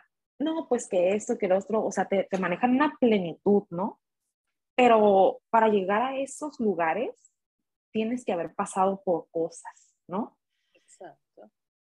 Y, y siento yo que no es lo que, lo que te haga feliz en sí, sino yo lo veo como que lo que te haga estar en paz, o sea, como lo que te haga sentir tranquilo, porque a mí de ahí me nace esta felicidad, o sea, como a raíz de la tranquilidad, yo me siento feliz. No al revés, no, a raíz de la felicidad yo me siento tranquila, no. O sea, para mí es el... el complemento para ti es la felicidad y la base es la tranquilidad. Sí, Sí, sí, sí. Es algo que me he dado cuenta que es una realidad para mí, como una autoconfesión que me he dado cuenta. Que digo, es que creo que lo que a mí me hace sentir bien es estar tranquilo, pero también estoy consciente como, como todo, la felicidad. Estar tranquilo, nunca puede estar tranquilo todo el tiempo, pero al menos saber y buscar y estar en lugares en los que me comparten esta, esta tranquilidad de la que me gusta sentir, ¿no? Y a esto vamos con las personas, así de que ok, pero sabes, no me transmites tranquilidad, me hace sentir ansioso, me hace sentir juzgado, me hace sentir frustrado. No me hace, ajá, lo que sea, o sea, me hace sentir todo menos tranquilo. Entonces creo que esto es lo que me ha estado guiando a mí en mi toma de decisiones como persona adulta. No es qué me hace feliz, sino qué me hace sentir más tranquila. Ese ha sido mi detonante como para esta onda de la vida, pues así como que porque hay muchas cosas que aparentemente en este momento puede ser una felicidad efímera y una felicidad que a lo mejor ni siquiera es tan tranquila, es como con incertidumbre, ¿no? Pero saber también cómo diferenciar un poquito esto, ¿qué me hace sentir realmente? ¿Es efímero o es algo que se va a quedar? Porque digo, se vale totalmente lo que es efímero, ¿no? Algo que te haga sentir bien tres minutitos, no importa, lo pagas, ¿no? Así como que está bien, está bien. Pero a mí lo que me mueve más es, esto me atrae tranquilidad en el presente y en el futuro. En el futuro no lo sé, pero al menos sé que en el presente se está sintiendo bastante bien. Entonces ahí como que me he ido, porque antes sí tenía un pensamiento de que, ay, es que no me siento esto, ay, no me siento lo otro, como que de pronto sí he tenido un poquito más este despertar como de, ahora sí que quitarme de cosas y decir, es que no puede ser así todo, no, nunca puede estar todo bien, nunca te puedes sentir bien, aceptar la realidad, o sea, es como que hay días buenos, hay días malos, no se puede una cosa sin otra, o sea, es una dualidad infinita y hay que estar en una buena relación con ambos lados de la moneda como para que puedas estar haciendo las cosas bien y, y así saber que estás tomando una buena decisión, porque por ejemplo a veces a mí se me dificulta mucho decidir, ¿no? Como por esta opción de, más bien como por esta sensación de saber que tienes muchas opciones y saber que estás haciendo lo mejor, ¿no? Así como que, ¿cuál será la mejor decisión? ¿Cuál será la mejor decisión? Entonces, eso es lo que me ha hecho decidir, o sea, así como que lo pienso cada uno y digo, esta es la que me hace sentir más tranquila, ¿no? Así como que con miedo y todo, no sé si como, no hablo de una tranquilidad de confort, sino como una tranquilidad de... ya es que me salió una ventanita de, en mi celular. Esta tranquilidad como de saber que estoy siendo fiel a mí, o sea, no, no por nadie más, no por esto, no por lo otro, no por en 20 años, o sea, porque eso es otra cosa. Todo, o sea, nada está escrito. Es bien loco como es todos los planes, ¿no? A mí este 20 me ha caído últimamente. Yo no sé si todavía lo soy o lo estoy modificando, no lo tengo así decretado, pero es algo que he tenido consciente últimamente que los planes están hechos para destruirse igual que las expectativas, ¿eh? Pues estas palabritas de expectativas y planes para mí antes eran códigos que ahora están destruidos. O sea, los planes desde, por ejemplo, con lo del COVID, o sea, qué gran ejemplo esto del COVID que pasó, que todos los planes que había personas emprendedoras, con planes de vida, con planes familiares, con planes personales, con muchos tipos de planes, algo llegó de pronto y pum, no hay planes, hijos. Entonces... que, que se iba a casar, que tenía pensado viajar, que ya había comprado boleto de avión y me voy a aventar seis meses viajando por Europa o Asia, o he juntado todo mi dinero y lo voy a invertir en una compañía y ¡pum! de repente te das cuenta que el 20 te lo cambió, ¿sabes? Sí. Entonces también es como que un golpecito de, como que te va dando golpecitos la realidad, porque siento que cuando estamos un poquito arropados no nos damos cuenta de lo que realmente viene siendo, pero bueno, yo sé que hay personas que siguen viviendo en casa de sus papás y es como una responsabilidad muy grande, porque la verdad no me gusta generalizar en temas. Sé que hay personas que tienen esta realidad y trabajan mucho, trabajan y estudian esto y el otro, tienen muchas responsabilidades con su familia, tienen a alguien enfermo, lo que sea que sea, ¿no? Una condición que les impida tener esta, como de, ah, sí, un privilegio, ¿no? O sea, como esta vida con privilegios, porque esa es otra cosa. es súper importante, o sea, la realidad no es igual para todos y menos cuando tú estás del lado privilegiado, ¿sabes? Claro. O sea, como por ejemplo, cuando te dicen, eh, no sé, estás estudiando y de repente tienes un compañero que estudia, trabaja, cuida a sus hermanos menores y eh, la mamá trabaja y, él ayuda y aporta en la casa, ¿no? Y de repente vemos que a lo mejor esta persona llega tarde a clases, eh, va reprobando las materias y uno le dice, o alguien más quien no conoce su realidad, puede decir, ay, güey, ¿por qué no le echas más ganas? O sea, ah, si lo único que tienes que hacer es estudiar. Entonces tú no sabes la realidad de esa persona, que tú estés en un lugar privilegiado, que vivas en casa de tus papás, que tus papás te puedan pagar la, eh, la inscripción, la reinscripción, te den un carro, te den para la gasolina, te den para que te vayas a comer a casa café, en vez de que estés comiendo los burritos de la esquina, eh, es, una, es una realidad diferente. O incluso no comiendo, o sea, realmente es una diversidad grandísima, que esta palabra la traigo bien de la mano últimamente, o sea, lo diverso, mm, generalizar está obsoleto, la verdad generalizar es crap. Es como que muchas realidades diversas, o sea, realmente cada quien opina de su realidad.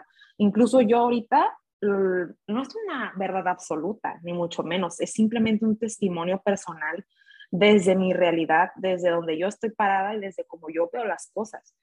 Incluso puede haber alguien escuchándome y diciendo, ay, no, ay, esto, don't judge me. O sea, es como que cada quien tiene su realidad, pero trato de ser lo más objetiva, que de pronto sí me he topado con personas bastante privilegiadas, que yo me considero una persona privilegiada de cierto modo, pero hay otras no tanto y hay otras más, o sea, aún más. Y cada una tiene una opinión diferente. y de esto se trata, como de no juzgar la realidad de cada quien. O sea, no impulsar, o sea, no presionar como de que, ay, pero si no haces nada más que, o sea, tu única responsabilidad es como que, pero tú qué sabes, tú qué sabes de, de mi vida o incluso lo que para ti puede ser fácil, para otras personas puede costarle mucho. Y eso es otra cosa que también me he dado cuenta, como, porque realmente yo antes era así como que, ay, pero pero esto, o sea, como que yo trataba de compartirle a las personas que era algo fácil, ¿no? Así como que, pero es que no pasa nada, es esto y el otro. Y me di cuenta como que dije, Oye, es el... o sea, yo lo hacía por querer ayudarlo, ¿sabes? O sea, como de que no lo veas como algo difícil, está, lo puedes hacer.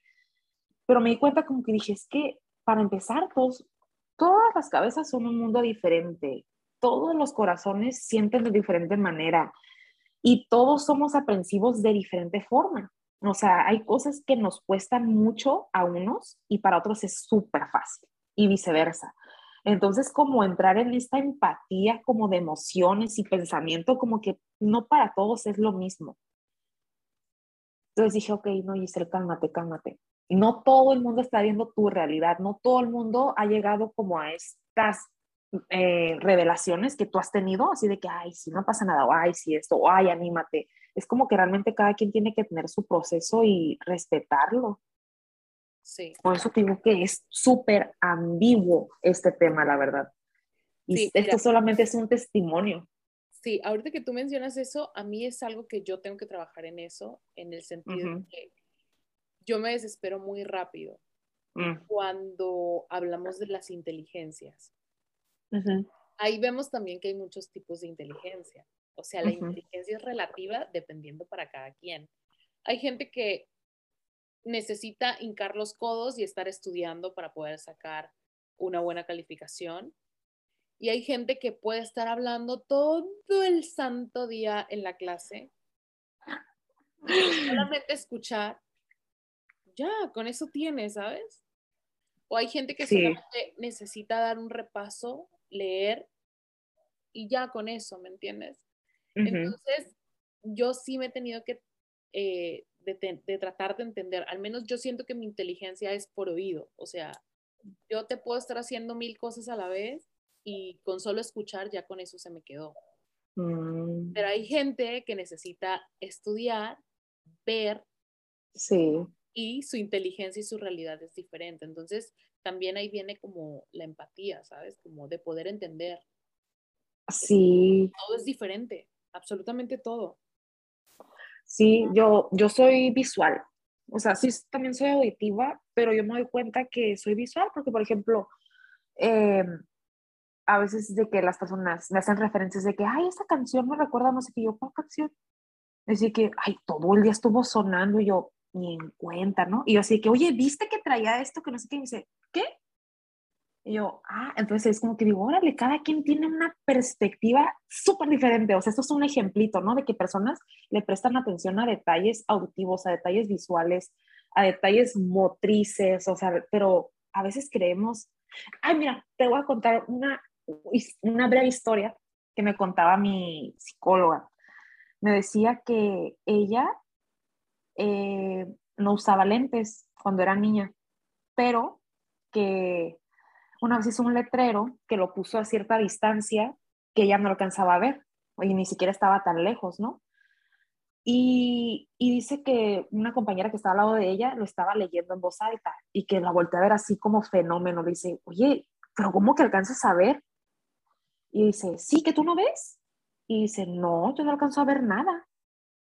Y que ella se quedó helada porque dijo, ¿cómo que no? O sea, ella creyó que todo el mundo veía igual que ella. O sea, así de que nadie de aquí alcanza a ver lo que está escrito ahí. Y esto fue, creo que en la prepa o algo así me dijo. Entonces, que toda una vida tuvo una visión diferente a como, o sea, ella creía que todo el mundo veía igual que ella. Y ahí se dio cuenta de que nadie veía como ella estaba viendo. Entonces, cuando se puso lentes, dijo, no puede ser que yo creí que, no puede haber, siendo que puede tener una realidad diferente y creía que todo el mundo lo veía igual que yo. Entonces yo dije, wow, dije, qué loco, que tanto tiempo estuviste viviendo así, o sea, hasta la prepa, no estamos hablando de que en la primaria me di cuenta que no veía bien y mi maestra se dio cuenta, es como que no, o sea, ella estaba muy en el rango de que así todos ven, yo no veo bien, imagino que nadie más ve. Entonces, órale, como salir también como este caparazón de creer que todo el mundo ve las cosas como tú. No, no es cualquier cosa. Siento yo que a veces es más fácil como verlo de afuera para adentro que de adentro para afuera. Exacto. Es, es, que en verdad la vida no es fácil, es complicada, solamente hay que saber entenderla y hay que saber llevarla. Giselle, ya por último, dime cómo te ves tú en 10 años. Pues mira, para finalizar, yo odio esta pregunta. la verdad, siempre me ha caído mal. Me da un colapso a mí mental cuando me dicen, ¿cómo te ves en cinco años? ¿Cómo te ves en diez años? Porque yo no tengo idea. Y perdónenme aquellos que me escuchan. Mm, a veces esto me, me, da un no sé qué, un soponcio express, como de personas que tienen muy claras estas respuestas. Pero yo no, yo no tengo una respuesta clara. Para mí todo se reduce en cómo yo me veo en 10 años. Yo me veo siendo fiel a mí misma, o sea, como tratando de escuchar todas esas voces interiores que me gritan qué es lo que yo quiero hacer y no haciendo cosas que debería. Eso es lo único que sé que yo quiero hacer, o sea, quiero ser lo que yo quiera hacer. Ahora sí, no tengo un modelo impuesto, no tengo un plan de que yo a los 10 años voy a tener esta casa, voy a tener lo otro. Solamente quisiera encontrarme tranquila, o sea, y a lo mejor esa opinión viene desde mi realidad, que he tenido años no muy tranquilos emocionalmente tal vez. Entonces es por eso que para mí esto significa mucho. O sea, como que yo en 10 años yo quiero sentirme tranquila, o sea, así como que haciendo, estar, o sea, que así como de quedarme los pies y sentirme que estoy en el lugar en el que quiero estar, no donde alguien más quiere que esté, o sea, así como sabiendo que estoy viviendo mi vida por mí, Ahorita no sé cuál sea mi plan, estoy en un constante cambio. La verdad es que ha sido un año muy significativo para mí, donde muchas cosas han cambiado y donde me siento muy orgullosa de mí por haber hecho estas pequeñas modificaciones en mi vida que parecen pequeñas, pero que me han hecho ver las cosas de una forma súper diferente. Entonces yo quiero continuar como con esto, como con esta fidelidad a mi ser. Y espero que a partir de ahí poder lograr todo lo que se me venga a la mente, como estas cosas que me llegan, poder hacerlas posibles. Ahorita no tengo un escenario para nada claro y siento que es súper síntoma de la adultez, o sea, como lo estoy resolviendo, ¿sabes? O sea, yo lo estoy resolviendo, estoy así como que estamos en reparación, en remodelación, nos vemos pronto, pero la verdad yo invito a todas las personas a que se tomen este tiempo, o sea, como este break, como de, ¿a dónde quiero ir? O sea, no estar así como en esta constante imaginación de que es que yo en 10 años tengo que tener este plan. Por lo que te digo, todo se transforma, todos los días se transforma todo. Entonces, yo solamente quiero en 10 años sentirme tranquila de lo que sea que esté haciendo porque es lo que quiero hacer. Eso, creo que eso es, Cori. Em, yo, a mí antes me gustaba, o sea, a diferencia de ti, antes me gustaba hacerme esa pregunta. Ahora no es que no me guste, pero ya no pienso tanto en ella. O sea, antes era ¿qué voy a hacer en 10 años? ¿Qué voy a hacer en 5 años? Pero em, creo que mi perspectiva cambió.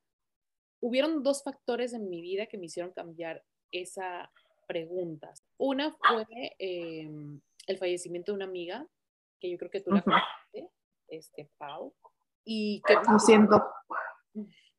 Gracias. Este, que me tomó muy de sorpresa, ¿sabes? O sea, yo estaba aquí en Chicago y de repente enterarme que una de mis amigas había pues fue como que un como que si me hubiesen explotado no un globo, sino cientos de globos en la cara, ¿no? Sobre todo porque en ese tiempo en el que ella falleció, nosotros teníamos planeado que ella iba a venir a visitarme. Entonces como que ese viaje quedó pendiente. Y eso me hizo como que dije yo, wow, o sea, uno a veces como adulto, como niño, como adolescente, como, como ser humano, tendemos a, tendemos a planificar todo, ¿sabes? y de repente a veces no te salen, las cosas no te salen como tú esperas, o sea, y ahí viene ese conflicto de por qué no me salen las cosas como yo quiero y viene una frustración. Y el segundo eh, momento que me hizo cambiar la perspectiva fue la pandemia. Porque creo que, yo creo que no solamente a mí, yo creo que a todo mundo, o sea, ¿sabes? Gente que tenía planes y que a lo mejor no eran planes simplemente de una inversión, de un proyecto, eh, de un viaje familiar, no, sino planes a lo mejor de vivir una vida junto con tu pareja o vivir con tu familia o a lo mejor el decir me voy a reconciliar con mi hermana o con mi hermano con el que no me hablo hace tanto tiempo o me voy a reconciliar con mi papá eh, o voy a buscar a, a mi abuelo o a un familiar que sé que está por ahí perdido y que a lo mejor la pandemia llegó y te lo arrebató, ¿sabes? O que tú te fuiste, o sea, la persona que tenía ese plan ya no está porque la pandemia se lo llevó. Entonces, esas cosas fueron como que hicieron que reaccionar y dijera yo, ok, ya no más planes. A mí siempre me han gustado los planes de esos que dices tú de último momento y ahora con esto me gustan más. Ahora es como, vamos a hacer esto mañana, vamos a hacer esto la próxima semana. O sea, como que aprendí a vivir un poco más al express, ¿sabes? Sí. Y, y como que eso ya lo estoy haciendo parte de mi vida. Entonces, ya no más planes a futuro de 5 y 10 años. Obviamente, me encantaría en 5 o 10 años poder estar más estable. Eh, claro. Nadie le dice no a una casa y nadie le dice a tener tu carro eh, pagado y a lo mejor tener un segundo y un tercero, ¿me entiendes? Pero eh, las cosas simples de la vida, como el hecho de tomar un viaje, creo que si quieres tomarte un viaje, pues lo planeas con un mes de anticipación, buscando los boletos y ya está, pero no el voy a hacer un viaje eh, a fin de año, porque tú no sabes si a fin de año vas a estar o no vas a estar. Sí, eso que ni qué, fíjate. Ay, no, es que definitivamente la pandemia me preocupa más quien no haya cambiado en la pandemia que quien cambió, porque para empezar, aquí hay diferentes aspectos. Hay personas que no les afectó en lo absoluto y tienen una opinión desde el privilegio. Mm, a mí también me afectó directamente. En diciembre tuvimos un ataque de COVID en mi familia horrible, donde falleció mi abuelita y un tío. Y pues a raíz de eso toda mi familia se contagió. Entonces, para mí mi abuelita era una persona muy importante. Y cuando ella falleció, me pasaron muchas cosas por la cabeza pero también de ahí fue como que fue un momento para mí decisivo, ¿sabes? O sea, como que dije, esta muerte no fue como yo pensé, o sea, no fue así como que está enferma, sé que va a morir porque está muy mal, ¿sabes? O sea, como un abuelo, ¿no? Lo que se espera como de, porque hasta viejito, una muerte de un abuelo, pero entonces es como que algo que pasó en horas, o sea, fue así como que en horas de pronto mi abuelita ya había fallecido, es como que, ok, ¿en qué momento esto pasó? O sea, nadie me avisó, ¿sabes? O sea, nadie me avisó que esto iba a pasar. Y yo es como que para mí fue como unas cachetadas. O sea, como que dije, ok, nada aquí se puede aprender, nada es como parece, nada es como tú crees que va a ser. Mm, yo creía que cuando vuelta a fallecer yo iba a estar destrozada, así de que dije, no, era una muerte de la que yo tenía mucho miedo que pasara. Pero cuando pasó fue como, no fue como yo pensé. Entonces ahí también fue cuando me di cuenta dije, no, es que definitivamente o sea, obviamente fue dolorosa, pero fue más que nada un arrebato, como de que dije, ¿en qué momento la vida me dijo que esto iba a pasar? O sea, no tuve ni un aviso previo, ¿no? Entonces ahí fue como un sacudidón de piso que yo dije, todo cambia de un momento a otro. O sea, hay que aprovechar cuando te sientes bien y cuando te sientes mal, pues también hay que aprovecharlo porque nada es para siempre y todo cambia y ni siquiera te dan avisos. A veces que tú vas por ahí diciendo, pues, ay, si yo hubiera sabido, pues no, hay que destruir eso porque nunca nadie te hubiera avisando lo que va a pasar. O sea, aquí no hay spoilers. Entonces siempre hay que estar preparado para todo, pero de lo malo que fue, o sea, para mí la muerte de mi fue una tragedia horrible, emocionalmente, personalmente, es como una parte de mí. Pero esa parte de mí se manifestó de otra manera, a través de fuerzas, como para empezar a hacer lo que yo realmente quería hacer. Porque dije, es que, ¿qué estoy esperando? Tener 28 años, o sea, como estos planes a largo plazo que vamos haciendo, ¿no? Digo, ¿por qué estamos en una constante espera como de cumplir cosas previas para lograr el punto gordo? ¿Me explico? O sea, es como que primero tengo que hacer esto para luego esto, para después esto. O sea, es como que no tiene que ser, no tiene que ser tan sistematizado lo que tú quieres lograr. Es como que la vida es ahorita, right now, es tu oportunidad, porque mañana no se sabe. Entonces, está canijo, o sea, es como unas bofetadillas que te van dando poco a poco y son muy dolorosas, pero pues te digo, de lo malo a lo bueno, o sea, cada quien lo ve este, como está preparado emocionalmente en ese momento, pero al menos para mí esto fue un despertar de mi realidad. Necesito cumplir lo que mi ser me está pidiendo y que yo a veces sí le aplico un silenciador, como porque sé que implica esfuerzo, porque sé que implica sacrificios, dejar ir o pertenecer, ¿no? O sea, como diferentes cosas.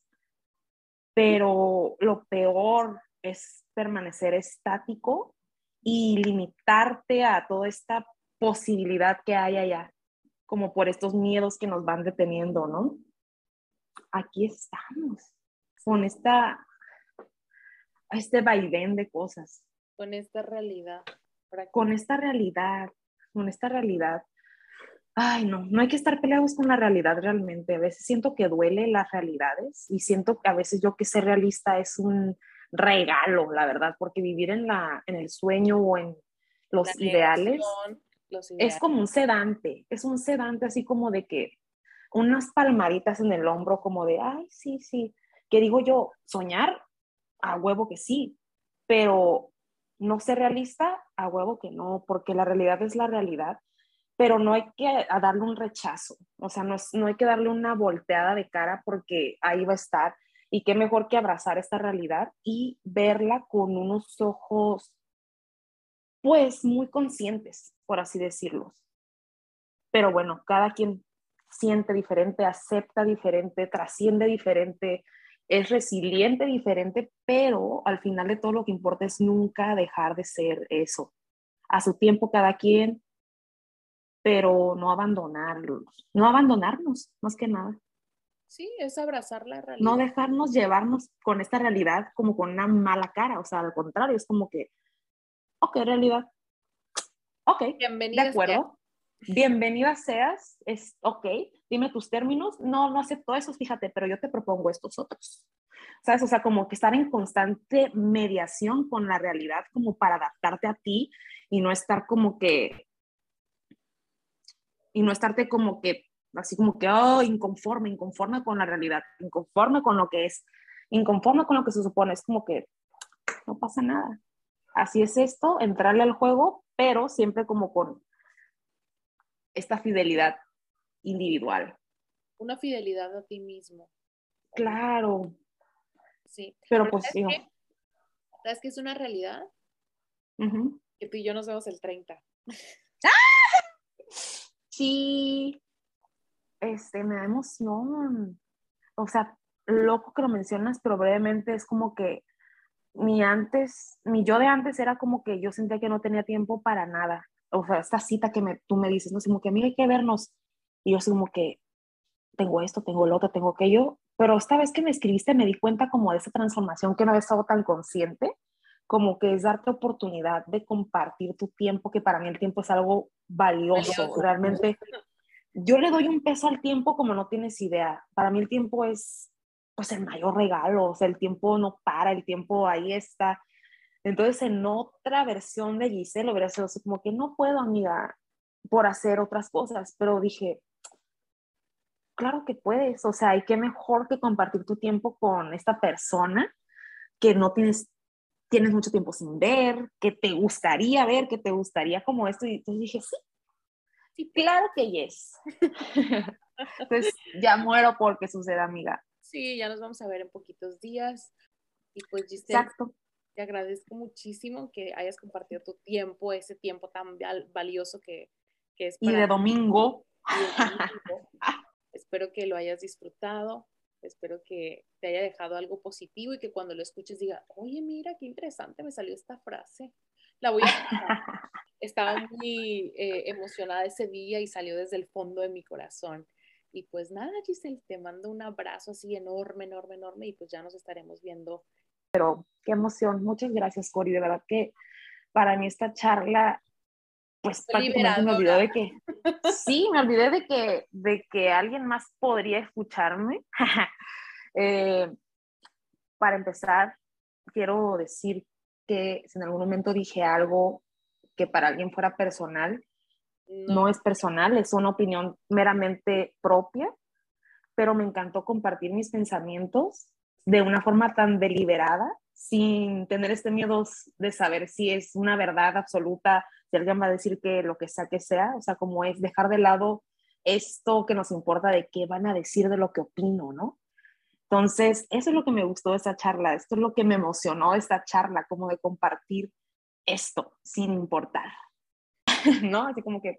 Por cierto, las mamás que tengan hijos que se llamen como los nombres que mencionaste, no se sientan atacadas. Simplemente son los nombres como más comunes y muy bonitos, entonces... Realmente son muy bonitos, pero pues no es nuestra culpa, es culpa de, del exterior que nos hace pensar que estos son los nombres. No, no, no, no importa, nombres son nombres. Sin raspar muebles, como dicen. Entonces, por favor, no se vayan a sentir ofendidas. Eh, los personajes que hemos eh, utilizado son ficticios, no tienen que ver nada con la realidad. No, para nada. De hecho, quiero ponerle a mi hija Ana Pau.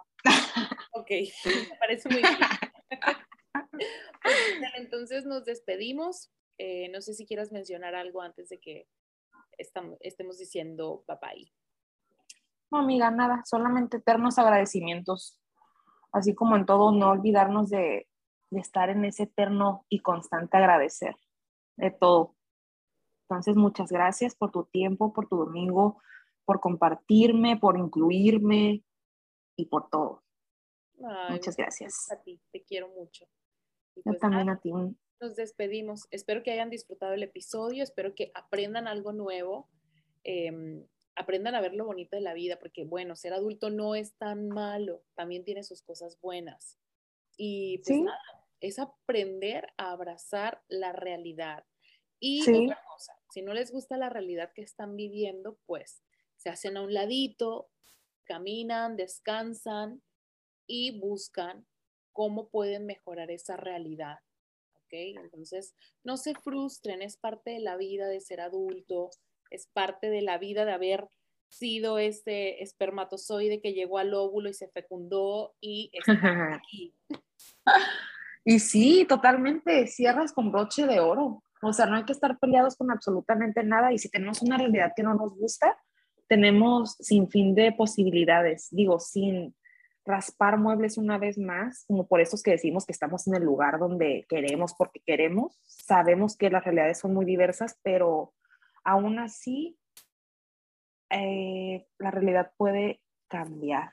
Entonces, hay que estar en ese constante cambio, de estar en donde queremos o donde nos gustaría, o al menos irnos acercando a pasos diminutos en donde nos gustaría estar, lo que nos hace sentir tranquilos, sin rechazar este otro lado de la moneda, porque así es en todo. O sea, así es en todo. Siempre va a existir esta dualidad, dos lados de la moneda, pero sin uno no existe otro, no hay ni otra. Exacto, es un yin yang, blanco y negro. Así está, tan simple. ¡Ay, mira! pues mira, mejor dicho, no lo pude haber dicho. Entonces, pues nada, nos despedimos. Espero que hayan disfrutado el episodio. No se olviden de seguirnos en nuestras plataformas. Pueden escuchar los episodios todos los jueves, siempre con invitados expertos en cada tema que estamos hablando. Entonces, em, si quieren dejar un like, si quieren dejar un comentario, lo pueden hacer y nos pueden seguir directamente en Spotify, Apple Podcasts, Facebook, Instagram y Twitter. Todo es de todo un poco. Giselle, te mando un abrazo enorme. Te quiero mucho. Ay, yo también a ti y un beso.